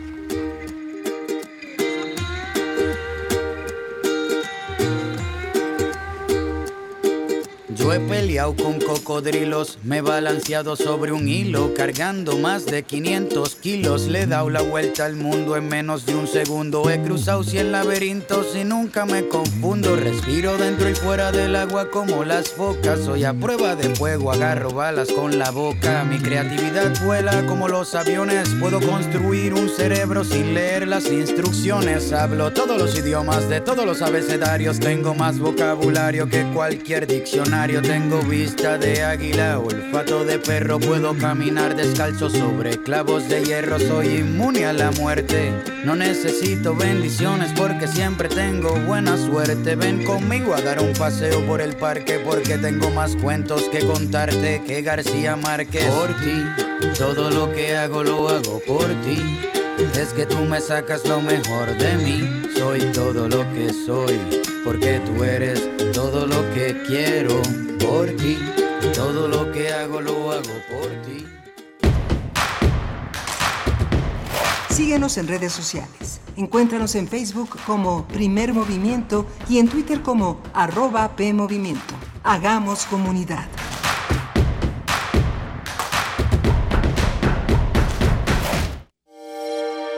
Hola, soy Eliana Garma y estoy en descargacultura.unam. En voz de Yanko González. Escucha Objeto General. Ya estoy bien, me encuentro bien, estoy plenamente, me siento bien, estoy excelente, si ya ando perfectamente bien, estoy divinamente, me hallo muy bien, si ya estoy espléndido, ya estoy magníficamente, ya estoy absolutamente bien, estoy de maravilla, si ya estoy en mis cabales y muy bien. Disfruta de la cultura para llevar en www.descargacultura.unam.mx.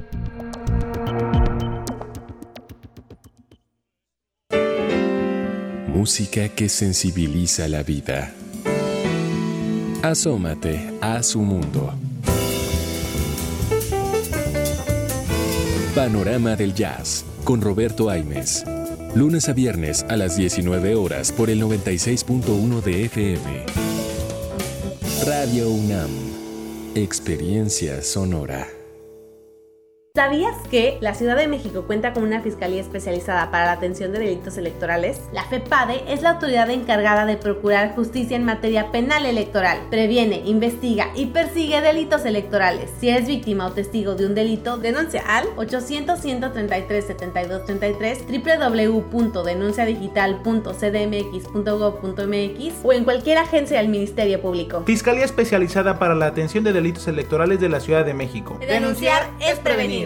Raticida, gasolina, ácido sulfúrico, amoníaco, acetona.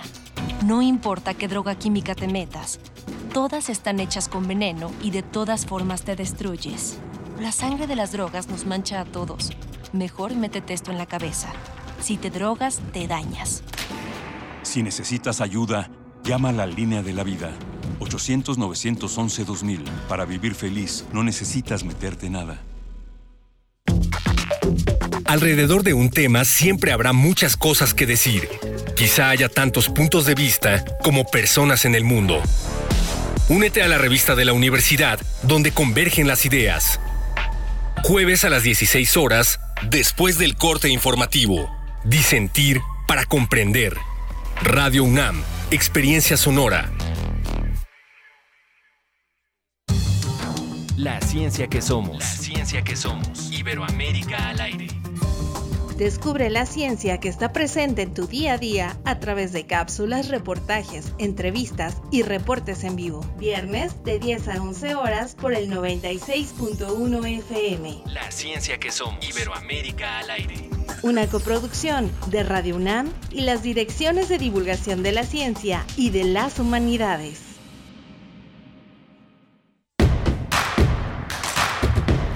Encuentra la música de primer movimiento día a día en el Spotify de Radio UNAM y agréganos a tus favoritos.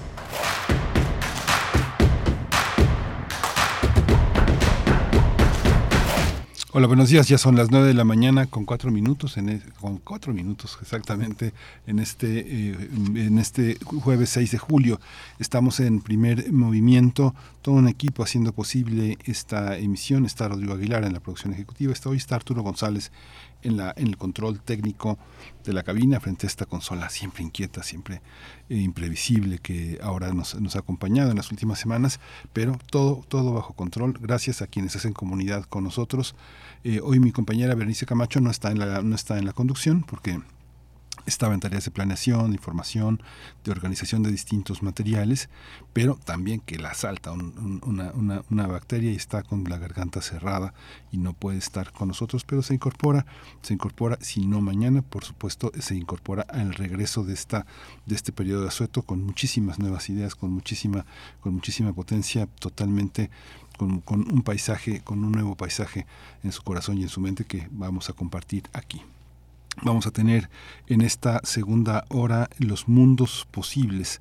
Roda Rodecanati, un, hombre de ida y vuelta, un revolucionario griego que llegó con la invitación de Ignacio Comonfort a finales de los años 50 del siglo XIX y que, que, que- propuso toda una serie de ideas, toda una serie de apuntes sobre la educación en México.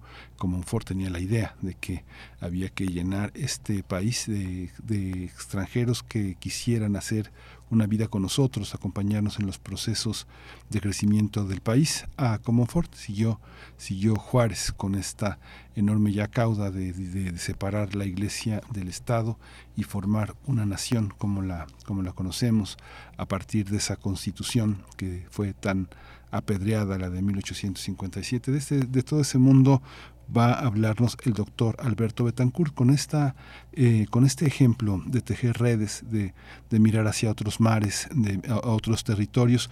Alberto Betancourt, como ustedes saben, es profesor de la Facultad de Filosofía y Letras de la UNAM, doctor en Historia y además un, creador de un observatorio del G20 que permite hacer lecturas sobre distintas, distintos aspectos que tiene la realidad nacional e internacional bajo la óptica de la prensa, del periodismo, una, una, una visión crítica del periodismo que vivimos en nuestros días. Vamos a tener la selección poética de Berenice Camacho también para abrir esta hora ha elegido a Liceo Diego como la ejida, como la, como la marca, como el faro que nos va a orientar. Y vamos a tener al final de, este, de esta emisión eh, Odio, que los abrazos no duren más de cuatro horas. Eh, una obra de Juan Carlos Saavedra, director de este montaje. Así que pues nos vamos con la poesía necesaria. Es hora de Poesía Necesaria. Mi compañera Berenice Camacho ha elegido para compartir en esta mañana la poesía del Liceo, Liceo Diego, uno de los cubanos, de los más grandes cubanos, uno de los artífices de la lengua española que viene de esa isla, pero que también viene de lejos, que viene del mar, de los mares, de los que él también se aficionó de una manera profunda a través de muchísimas, eh, de, muchísimas lecturas, de muchísimos poetas del mar que habitan también en su, en su mirada. Vamos a acompañarlo de esta gran música de Chabuca Granda, un barco ciego, una música hermosísima, una, una canción que propusieron eh, la revista Caretas, que cumplió eh, cuando cumplió 55 años, lo celebró con sacar a la luz una grabación de la que no se tenía conocimiento, una vieja cinta grabada en, de manera magnetofónica, en analógico, con 15 canciones cuya intérprete era nada menos que Chabuca Granda. La grabación fue del 68, el 13 de junio del 68, y bueno, ya han pasado muchos años a ver cómo la escuchan este barco ciego de esta gran cantante Chabuca Granda. Así eh, le doy lectura a Calma, el poema de Licio Diego. Dice, este silencio, blanco, ilimitado, este silencio del mar tranquilo, inmóvil, que de pronto rompen las leves, los leves caracoles por un impulso de la calma, ¿se extiende acaso de la tarde a la noche? ¿Se remansa tal vez por la arenilla de fuego? La infinita playa desierta, de manera que no acaba quizá este silencio nunca?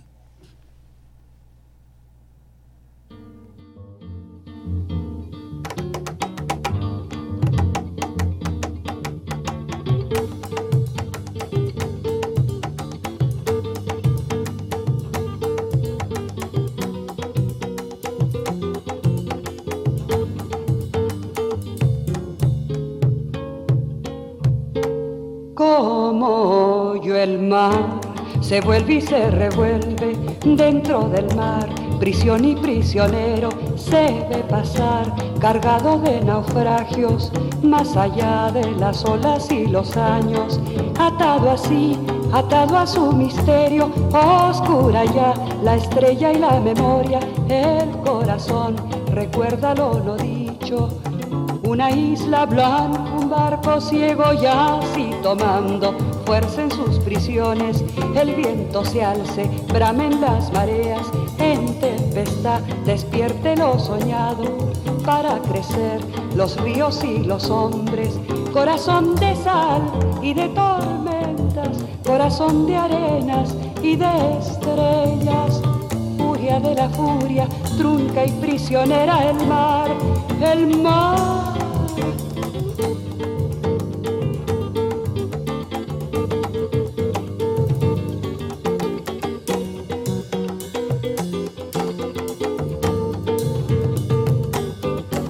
Atado así, atado a su misterio, oscura ya la estrella y la memoria, el corazón recuerda lo no dicho.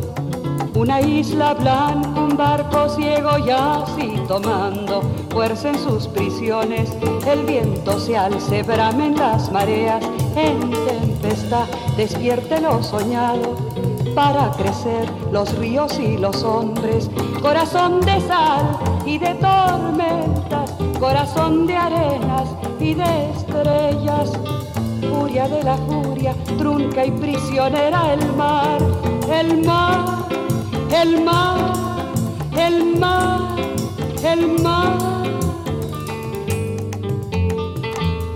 el mar.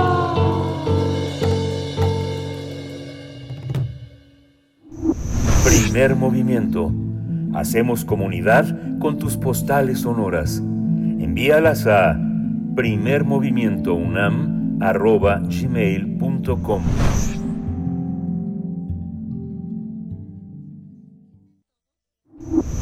Primer movimiento. Hacemos comunidad en la sana distancia. Pues vamos a presentar la, presencia de Alberto Betancourt en Los Mundos Posibles. El 1 de febrero de 1856 se promulgó por Ignacio Comonfort un, un, decreto que hizo posible que se diera un viaje a México de Roda Canati, un griego lleno de ideas, un precursor del socialismo y de los movimientos campesinos en México, un hombre que vivió entre nosotros hasta 1890, murió en esta capital y es una de las figuras fundamentales que hay que recordar y que en estas redes que traza Alberto Betancourt para abrazarnos a otros horizontes, en este caso Grecia, está entre nosotros. Vamos a escuchar Los Mundos Posibles de Alberto Betancourt. Mundos Posibles. Muy buenos días a todos. El día de hoy este mensaje es grabado debido a que quiero compartir con ustedes una gran aventura.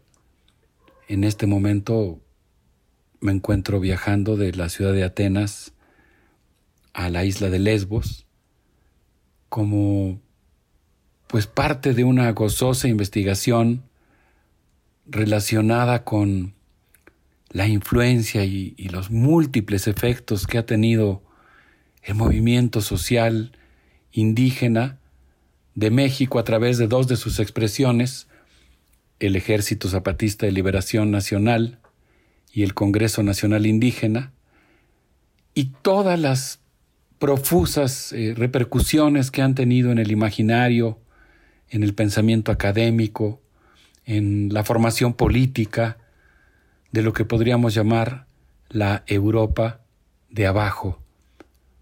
Y como parte de esa gozosa investigación, de esa gran aventura del conocimiento que no tiene un carácter positivista, que no se propone ver a las cosas desde afuera, sino que entabla una relación afectiva con eso que estamos conociendo, con los pueblos, con los lugares, con las personas que estamos visitando y conociendo, pues un grupo de compañeros académicos de la Universidad del Egeo y un servidor hemos decidido iniciar una investigación, o continuar más bien, una investigación sobre los viajes de ida y vuelta y las influencias recíprocas entre los revolucionarios griegos y los mexicanos. Y el día de hoy quisiera compartir con ustedes algún, algún bosquejo sobre la vida del revolucionario socialista libertario Plotino Rodacanati que visitó nuestro país y dejó una estela de maravillas a su paso. El día de hoy me gustaría compartir con ustedes un bosquejo de la vida del revolucionario socialista libertario Plotino Rodacanati, nacido el 14 de octubre de 1828 en Atenas, Grecia, el primero de febrero de 1856, cuando él se encontraba en París, sus amigos mexicanos, algunos de ellos de Michoacán, le informaron de la publicación de un decreto del Ministerio de Fomento del gobierno mexicano de Ignacio Comonfort que se proponía alentar el arribo de colonos europeos a tierras mexicanas. Un decreto sobre el que podrían decirse muchas cosas porque pues se proponía europeizar la composición de la población mexicana, pero en este caso el decreto tuvo un efecto inesperado y revolucionario porque Plotino Rodacanati, al enterarse de esta medida del gobierno mexicano, pensó que podría fundar un falansterio en México para poner en práctica las ideas de Charles Fourier. México se convirtió en este proyecto de Plotino Rodacanati en el lugar en el que podía construirse una célula de la justicia, la fraternidad, la solidaridad, el bien común. Eh, los proyectos de Plotino Rodacanati tuvieron que aplazarse por el estallido de la Guerra de Reforma, pero pues hoy quisiera hablar de él porque es un personaje histórico muy interesante por muchas razones. Voy a enumerar algunas de ellas.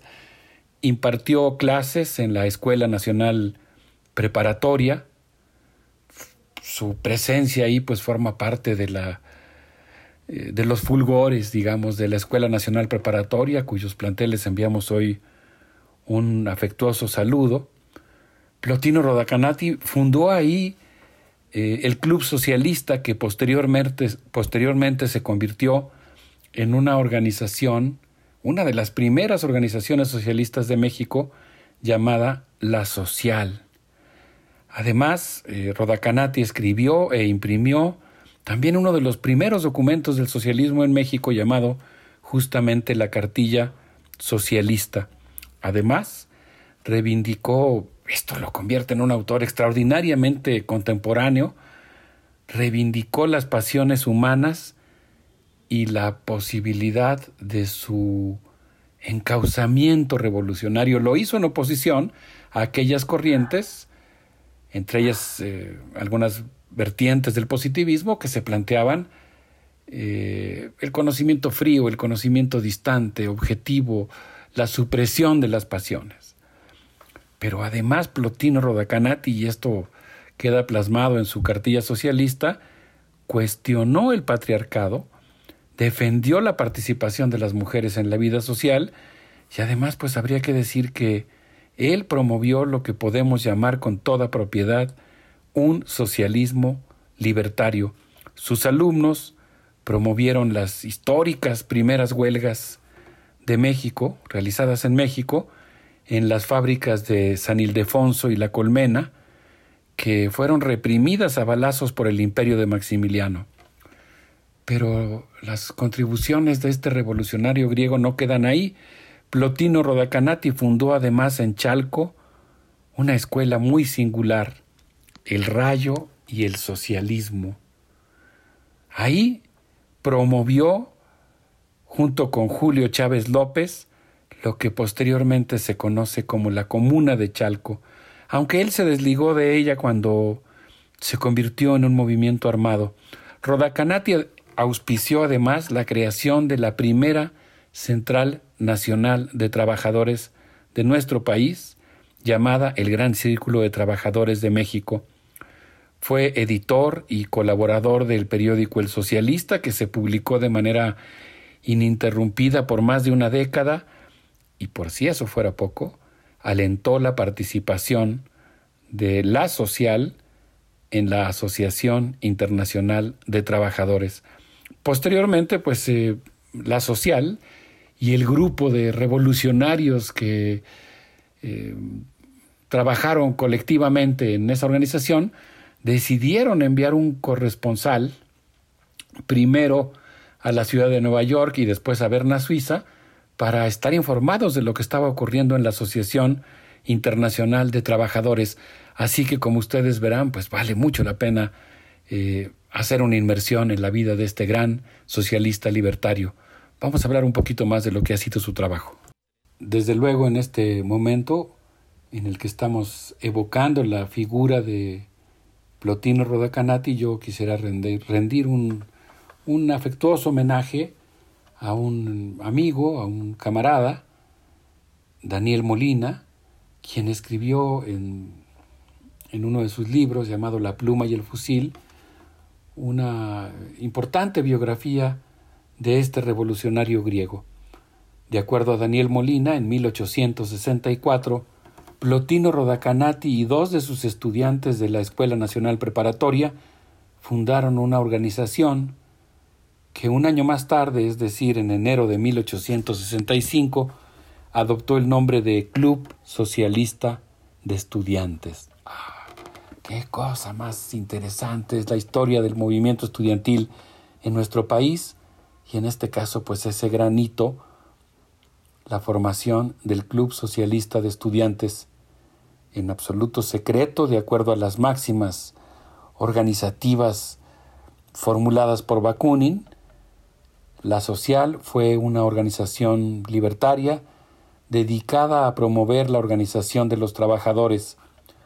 Eh, sus esfuerzos se encaminaron a revivir las organizaciones mutualistas y de acuerdo al historiador José C. Valadez, lo cito, no cabe duda de que Rodacanati era un constructor del socialismo. En su proclamación en la social, él habla de un socialismo libre, es decir, de un socialismo antiautoritario. Aquí termina la cita. Pues uno de los entusiastas fundadores de esa organización, la social, fue eh, una figura importantísima del pensamiento libertario en México, Francisco Salacosta, que se dio cita con estos pioneros de esa organización. Como resultado del trabajo de la social, eh, quisiera ahora eh, citar el texto de, de Daniel Molina, la primera mutualidad resucitada fue la Sociedad Particular de Socorros Mutuos del ramo de sombrerería, fundada inicialmente en 1853 y refundada en 1864. En noviembre de ese año, de 1864, los integrantes de esta organización, dice la cita, procedieron de igual forma con los sastres, refundando la sociedad mutua del ramo de sastrería. los jóvenes estudiantes anarquistas impulsaron con éxito en estas organizaciones fundadas por ellos la idea de luchar por aumentos salariales inmediatos.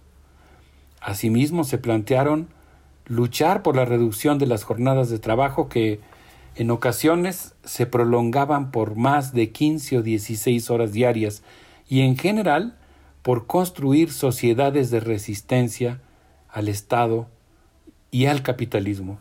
Aquí termina la cita de La pluma y el fusil de Daniel Molina. De acuerdo a su investigación, los integrantes de la social recibieron en marzo de 1861 dos peticiones de trabajadores de la industria textil de San Ildefonso Tlanepantla y de La Colmena en la Ciudad de México, eh, la petición de colaborar con ellos para contribuir a su organización. Debemos decir que la intervención francesa y la instauración del imperio de Maximiliano permitieron a los patrones intensificar la explotación de los trabajadores, y por ello en enero de 1865 los dueños de San Ildefonso y La Colmena despidieron a 50 trabajadores. La tienda de raya de la fábrica siguió vendiendo sus productos a precios elevadísimos, y vuelvo a citar el texto La pluma y el fusil, y los propietarios decidieron prolongar la jornada de trabajo ajustando el horario, imagínense nada más, de las 5 de la mañana a las 6.45 de la tarde para las mujeres y de 7.40 y, y desde las 5 de la mañana hasta las 7.45 de la noche para los hombres. Aquí termina la cita del texto de Daniel Molina. El hecho es que el 10 de junio de ese año, los trabajadores de San Ildefonso estallaron una huelga que fue secundada al día siguiente por los trabajadores de la colmena. Vuelvo a citar el texto de Daniel Molina. Maximiliano ordenó inmediatamente la intervención de la Gendarmería Imperial y giró instrucciones especiales a su representante en el distrito de Tlanepantla para que brindara todo su apoyo al propietario de la fábrica de San Ildefonso. El 19 de julio, ya terminó la cita, el 19 de julio de 1865, Eulalio Núñez, representante gubernamental de Su Majestad Católica Maximiliano I, vuelvo a citar, se presentó al frente de 25 hombres armados en la fábrica de San Ildefonso,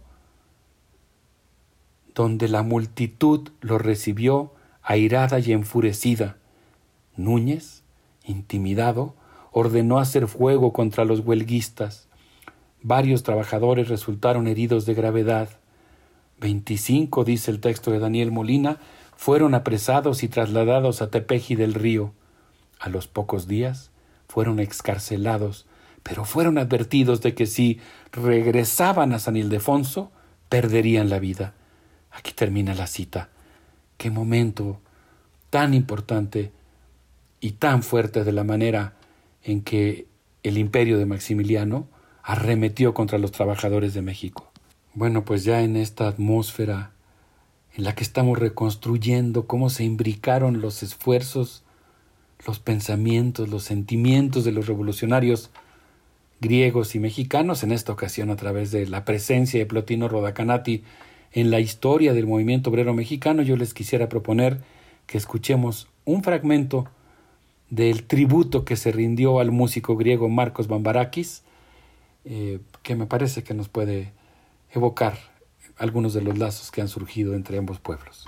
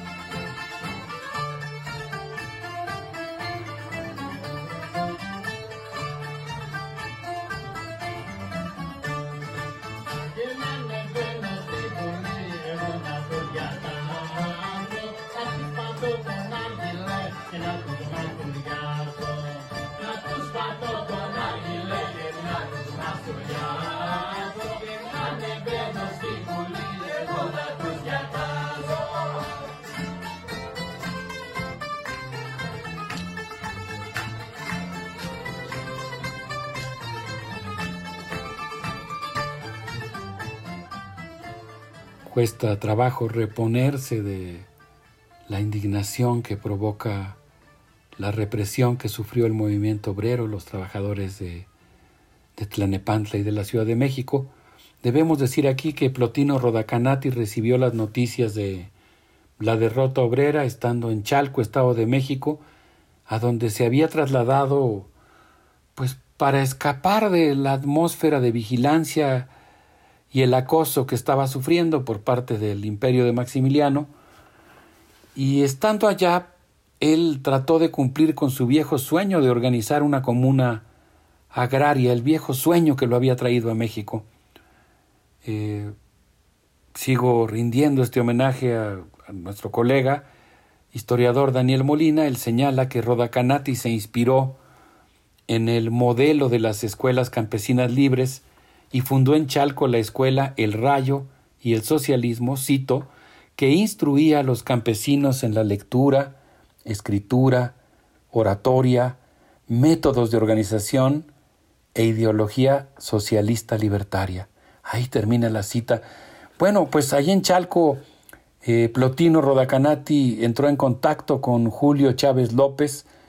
La química que produjo el encuentro entre ambos permitió que durante dos años ellos pudieran cultivar la organización eh, revolucionaria y pues eh, junto con Salacosta que, que, llega a refugiarse a Chalco después de la persecución contra la, la gran huelga que hemos descrito anteriormente, pues eh, viene un periodo de ebullición, de formación política de los campesinos, hasta que finalmente al interior de ese movimiento se produce una discusión muy intensa porque eh, la dirigencia, el movimiento campesino, la dirigencia local decide emprender un movimiento armado y Plotino Rodacanati, por su formación pacifista, decidió que no participaría en esa, en esa movilización.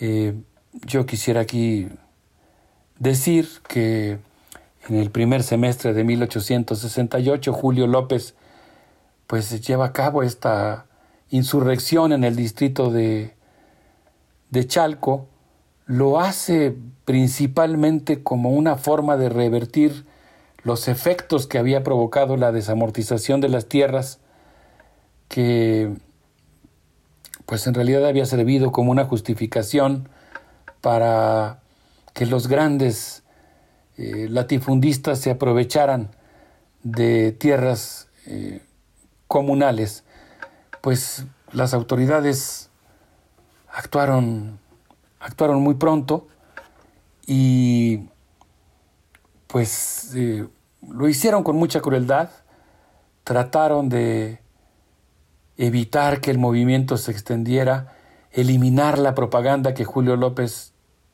dejaba regada, eh, el arresto de lo que llamaban la gente mala vida, y finalmente pues el movimiento termina sofocado en el momento en el que Julio López es aprendido y fusilado y ante el pelotón de fusilamiento grita ¡Viva el socialismo! De acuerdo al texto La pluma y el fusil que hemos venido evocando, eh, tras el fusilamiento de Maximiliano en el Cerro de las Campanas, Rodacanati y sus compañeros regresaron a la Ciudad de México donde lograron impulsar la organización de los trabajadores de la fama La Montañesa, que libró la primera huelga exitosa en México.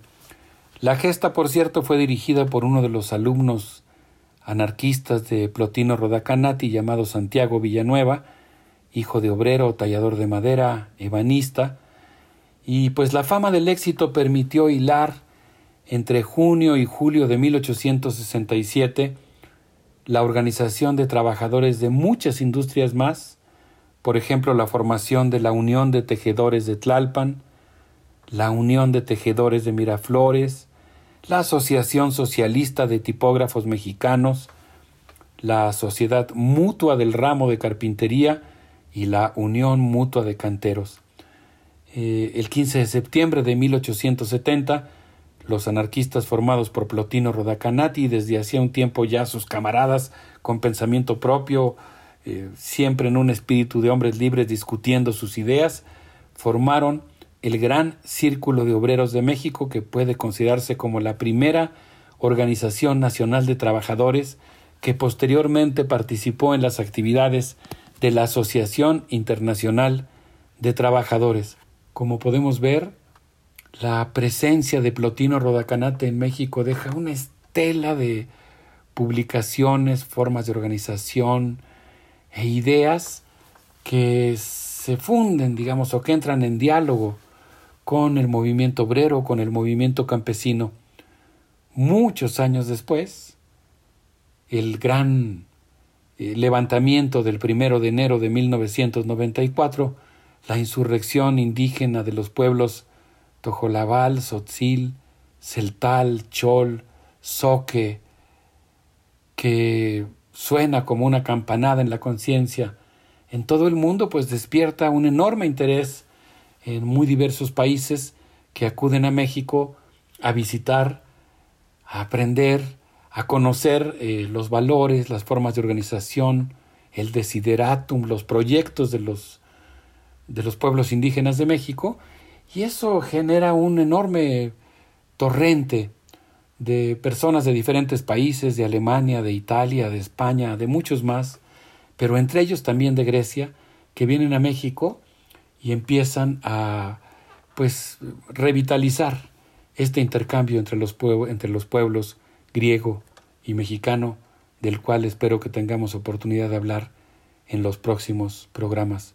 Un abrazo enorme eh, y mi agradecimiento por acompañarnos en esto que podríamos llamar eh, la práctica del principio esperanza. Un abrazo. Κάπου εκεί ο ήλιος φύγει σε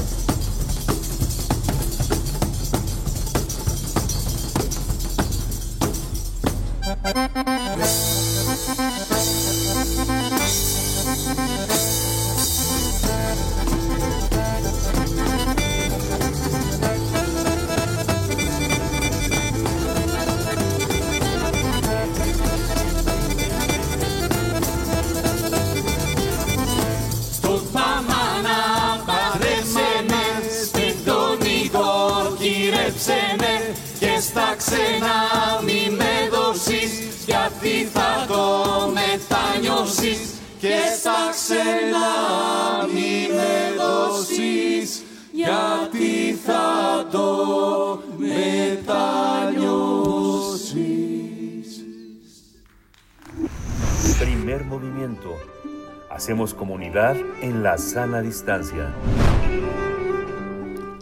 Ya regresamos después de esta intervención muy, muy emotiva, muy interesante del doctor Alberto Betancourt en Los Mundos Posibles. Vamos a continuar ya no con el aliento griego, sino con un aliento pop. Vamos a escuchar cuatro elementos de Carol Tapia.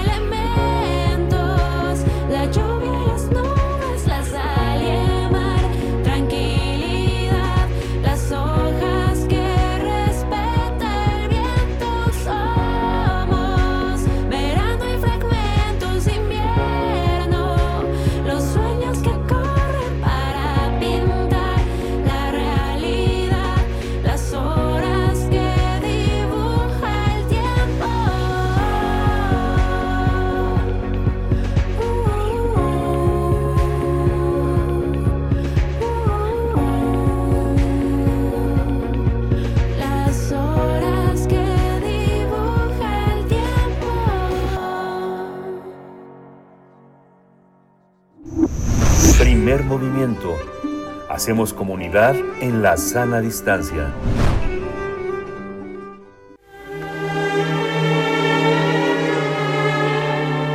Teatro, teatro, teatro. Corre el telón y disfruta de la función.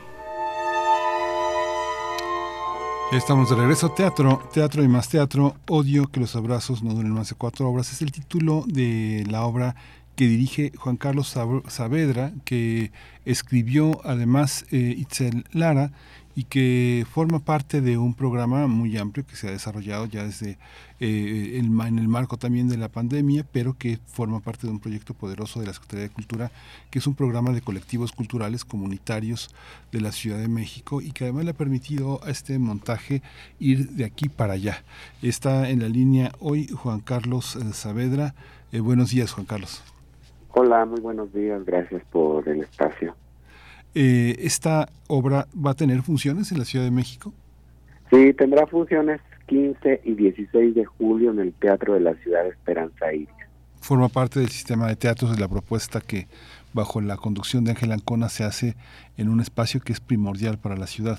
Cuéntanos cómo, cómo llegan a este montaje y qué es lo que vamos a ver.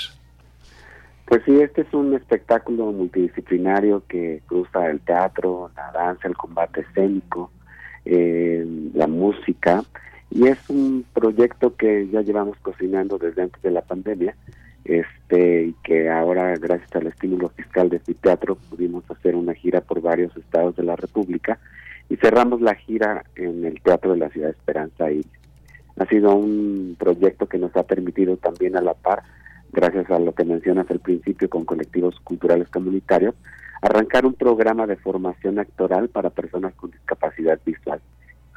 Y lo replicamos ahora en los estados a los que fuimos de gira. Y este programa básicamente lo que hace es formar nuevos actores o acercar a personas con discapacidad visual que quieran o tengan gusto por las artes escénicas. Damos un taller y los eh, digamos que forman se forman parte o se convierten en el ensamble de este proyecto. Entonces el programa que inició justo en 2019, y eh, ahora estos chavos que estuvieron en ese taller se convierten en el coro ensamble de este proyecto para el Teatro de la Ciudad. Sí, cuéntanos, cuéntanos de cómo, cómo surge todo este, todo este apoyo de, de darle una presencia a un teatro con discapacidad. No es nuevo trabajar con la discapacidad, pero es muy complejo lo que han venido realizando a lo largo de estos, de estos años. ¿no? Pues se sabía que eh, desde 2018 la compañía Teatro Ciego surgió dentro de un proceso creativo multidisciplinario que tomó como ejes justamente temáticos eh, el amor y los abrazos, una cuestión visible y una cuestión invisible. Cuéntanos un poco cómo, cómo ha sido crear la compañía y cómo ha sido trabajar, qué tan estable es, qué tantos recursos puede tener un actor que le cuesta tanto trabajo ganarse la vida en la discapacidad, porque no sé, hay que tener como un techo, un piso para poder, para poder este, darse el tiempo de ensayar en, un medio que es tan, tan injusto. Ensayas tanto y solamente unas cuantas funciones, ¿no? Claro, pues digamos que mm, ya llevamos 16 años con esta compañía, nació en 2007, eh, al principio no sabíamos que iba a ser una compañía profesional, sino se fue dando y ahora pues afortunadamente somos una compañía que ya lleva 16 años de trayectoria y que se ha convertido en un referente para otras compañías y otros grupos que están empezando. Ahora nuestro trabajo es compartir todo lo aprendido a lo largo de estos 16 años. Por supuesto que ha habido muchas trabas al principio, pero desde que se inició siempre de, siempre dijimos la bandera de la discapacidad no es nuestra bandera, somos artistas creando, haciendo teatro y tenemos el derecho de aplicar a todas las convocatorias como cualquier otra compañía. Entonces, ese ha sido como nuestro lema, ¿no? Este, ya la discapacidad es per se y la discapacidad se convierte, en particular en esta compañía, en una manera de crear, en una herramienta de trabajo, en un eje temático y un constructo que sí, lo, sí tratamos de, de desestructurar y cuestionar. Y por supuesto que sí ha habido pues trabas en el sentido de híjoles que no son actores profesionales, es que pues estas personas no tienen derecho a estar en las artes escénicas porque no han estudiado, pero pues a lo largo de 16 años sin, sin tener que demostrar a nadie más que a nosotros mismos que pues bueno, la discapacidad no es una limitante para poder ser un investigador teatral. Entonces, esta compañía ha sido un espacio que se ha preocupado por por profesionalizar y formar actores. Entonces, pues porque hoy en día, en 2023, todavía no, las escuelas regulares de formación artística todavía no aceptan a las personas con discapacidad visual en las aulas porque siguen considerando que son una enfermedad y no necesariamente. Entonces, pues nosotros nos hemos ido construyendo mediante la práctica y en el proceso de creación y pues nada, pues ahora nosotros eh, seguimos creando y apostando por todos los espacios públicos que les pertenecen a todos y todas y pues la ventaja es que eh, a reserva de que lo que opine la gente, pues seguimos trabajando, porque creo que eh, todas las ideas que se tienen sobre las personas con discapacidad y lo que pueden hacer o lo que deberían ser, pues no necesariamente, ¿no? Entonces sí la discapacidad es un terreno que también los artistas o este o las las artes escénicas tendrían que explorar porque es otra manera de percibir el mundo y otra manera y otra posibilidad de crear. Juan Carlos, hay una, hay una, la compañía se llama Teatro Ciego y tienen un espacio que se llama teatrociego.com.mx y están en Coyoacán, están en la colonia del Carmen, ¿no? En Viena 215, ¿verdad? ¿Siguen ahí? Pues digamos que esa es nuestra dirección, fiscal, sí, pero regularmente nosotros este, trabajamos en espacios que nos presta o el Centro Nacional de las Artes o la Coordinación Nacional de Teatro o se rentan espacios como en el Centro Cultural del Hormiguero que nos dan espacios justo para crear, para ensayar, ¿no? Físicamente todavía no tenemos un espacio, pero en eso estamos trabajando para pronto tener nuestro propio espacio. Sí, pero tienen Teatro Ciego MX, el espacio en Facebook, este, arroba Teatro Ciego MX en Instagram. Tienen también un teléfono, un teléfono de contacto que es 55 56 58 29 26 y toda una toda toda una fuerza para plantearse sin la bandera de la discapacidad pero eh, las personas con discapacidad tienen derechos tienen derechos y que y que de esos derechos tienen que cobijar lo que quieran hacer lo que quieran hacer poner una panadería un restaurante o hacer teatro. Entonces en ese mundo en ese mundo de derechos eh, también se ha aprendido a crear. Cómo cómo se para cómo se para un actor en la escena Juan Carlos cómo se para, cómo se para paradójicamente para ser visto. Pero cómo es la sensibilidad, cómo se enseña la sensibilidad para que un actor entienda que está siendo visto y que una forma de comunicación consiste justamente en esta imposibilidad de observar a los observadores y colocarse frente a un texto que además tiene que ser oído a profundidad, ¿no?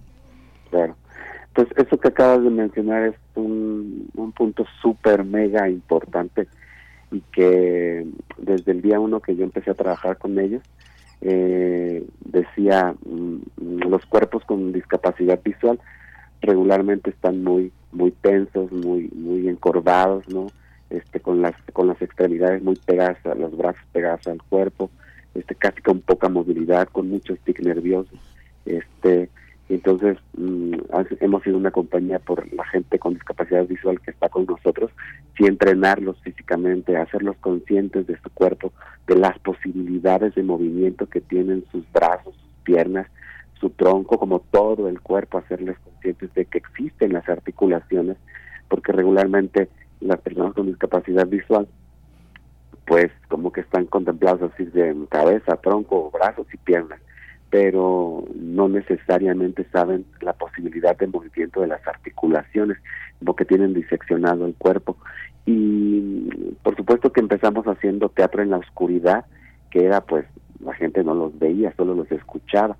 Y prontamente salimos, decidimos salirnos de ahí porque pensábamos que era un cliché como de persona ciega, ok, hace teatro en la oscuridad y teatro sensorial.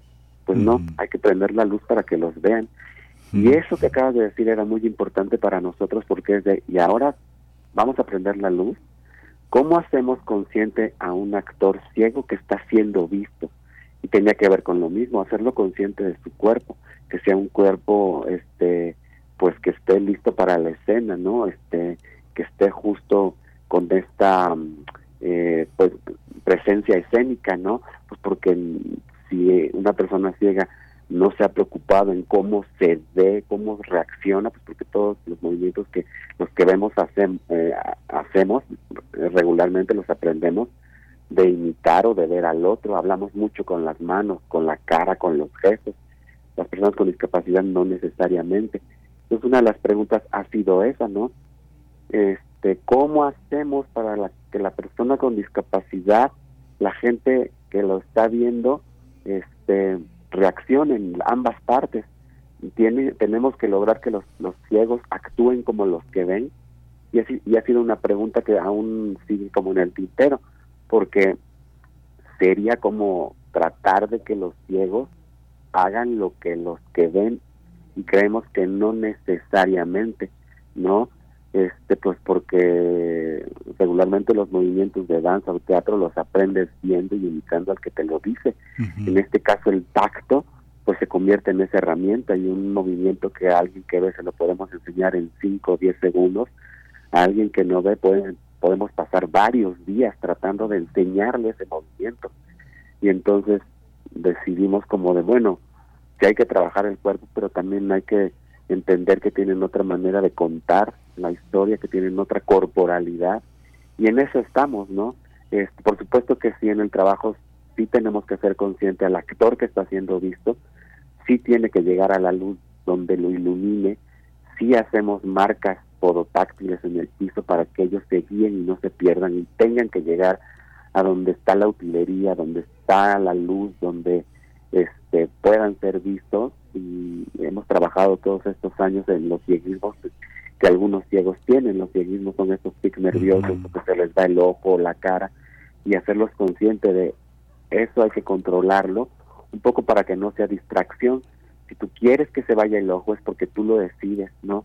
Y que entonces esa ida del ojo cuenta algo, ¿no? O ese tic nervioso cuenta algo. Entonces, pues sí ha sido todo un trabajar de muchos años que pues bueno, este esa nos da mucho gusto que hagas esa pregunta porque sí ha sido uno de los pocos en teatro ciego, ¿no? Sí. Pues eh, Juan Carlos, hay que decir que eh, tú tienes una larga, ya una larga carrera también, eh, has sido director de escena, actor, investigador, egresaste del M&M Estudio de Patricia Reyes Espíndola, una gran actriz, una escuela importante, anduviste por Canadá, en Toronto, en el Centro de, Teatro Indígena, hay muchos procesos que en las que has participado en festivales de cine, en cartografías de la memoria, que fue una coproducción de Teatro Ciego, Arte Ciego y Translímite, mucha historia y ahora la oportunidad de ver lo que han hecho, lo que tienen en conjunto. Es muy importante asistir al Teatro de la Ciudad. Recuérdanos un poco la cartelera, lo que tenemos que, que este, cuánto tiempo van a estar, en qué consiste la obra. Es una obra que son cuatro historias, cuatro historias de abandono, cuatro historias de individualidades poderosas que, eh, que, nos, que nos proponen para la para, para llevarnos a casa después. ¿Cuál, este, cómo, cómo ha sido, cómo, cómo, es, cómo es la obra, cómo es este trabajo que hiciste con Itzel so, para, para presentarla? Sí, solo serán dos funciones, 15 y 16 de julio, en el Teatro de la Ciudad de Esperanza Iris, que cierran esta gira que comentaba al principio. Y sí es una obra que habla de amor, de abrazos, de procesos de duelo, de separación de dos amantes, ¿no? Esto que nos ha pasado, por supuesto que la gente se identificará porque son procesos que todos los seres humanos o algunos hemos vivido o, o que viviremos en algún momento, de qué pasa cuando rompe una relación dos amantes, ¿no? Este proceso de duelo que es un dolor que no necesariamente ni una pastilla, ni un doctor, ni una terapia te quita, como que se queda ahí como experiencia, ¿no? Y entonces, este, por más que pase el tiempo, ahí se queda ya tú decides si lo trabajas o no, o si te quedas en ese proceso de duelo. Y en particular estos personajes, esta cocinera, este alpinista, este operador telefónico, este ermitaño, pues se quedaron ahí estancados en este proceso de duelo y están repitiendo constantemente esta historia, ¿no? De lo que pudo haber sido, de por qué rompieron, de por qué se, por qué, por qué me abandonó, por qué me dejó, por qué lo dejé ir entonces, este, son unos, desde la dramaturgia, la Itzel lo plantea como una partitura dramática para autómatas en duelo. Entonces, estos personajes siempre están en duelo. Este último abrazo que se dieron y que no, y que dice más un abrazo que, que muchas palabras, ¿no? Este abrazo de despedida. Entonces, pues de eso va la gente, por supuesto, que se identificará y también hay comedia y este y hay música y hay canciones en vivo que la gente puede corear hay una escena en particular que regularmente la gente se identifica y empieza a corear la canción sin nosotros pedírselo. Entonces, por supuesto que hay un grado de identificación y uno de los puntos extra que tiene esta, este proyecto es que eh, ya desde hace un par de años Teatro Ciego se preocupa por hacer espectáculos accesibles para todo tipo de público y ahora este proyecto o ya algunos de nuestros proyectos tienen esto que es audiodescripción para personas ciegas que en las butacas hay audífonos para que ellos se los pongan y en vivo un actor está narrando todo lo que está sucediendo en escena y hay interpretación en lengua de señas mexicana para la comunidad sorda. Entonces, este, pues es un espectáculo que en la medida de lo posible es accesible y que está dirigido para público diverso. Pues muchas gracias, muchas gracias Juan Carlos Saavedra, mucha vida para este trabajo, que duren, que se sumen, que estemos presentes y bueno, es una buena muestra para que la gente que tiene dudas pueda observar lo que, lo que han hecho con muchísimo esfuerzo. Te agradezco mucho que hayas estado, te hayas dado el tiempo de estar con nosotros y pues muchísima suerte. Muchísimas gracias a usted por este espacio, gracias. Hasta pronto.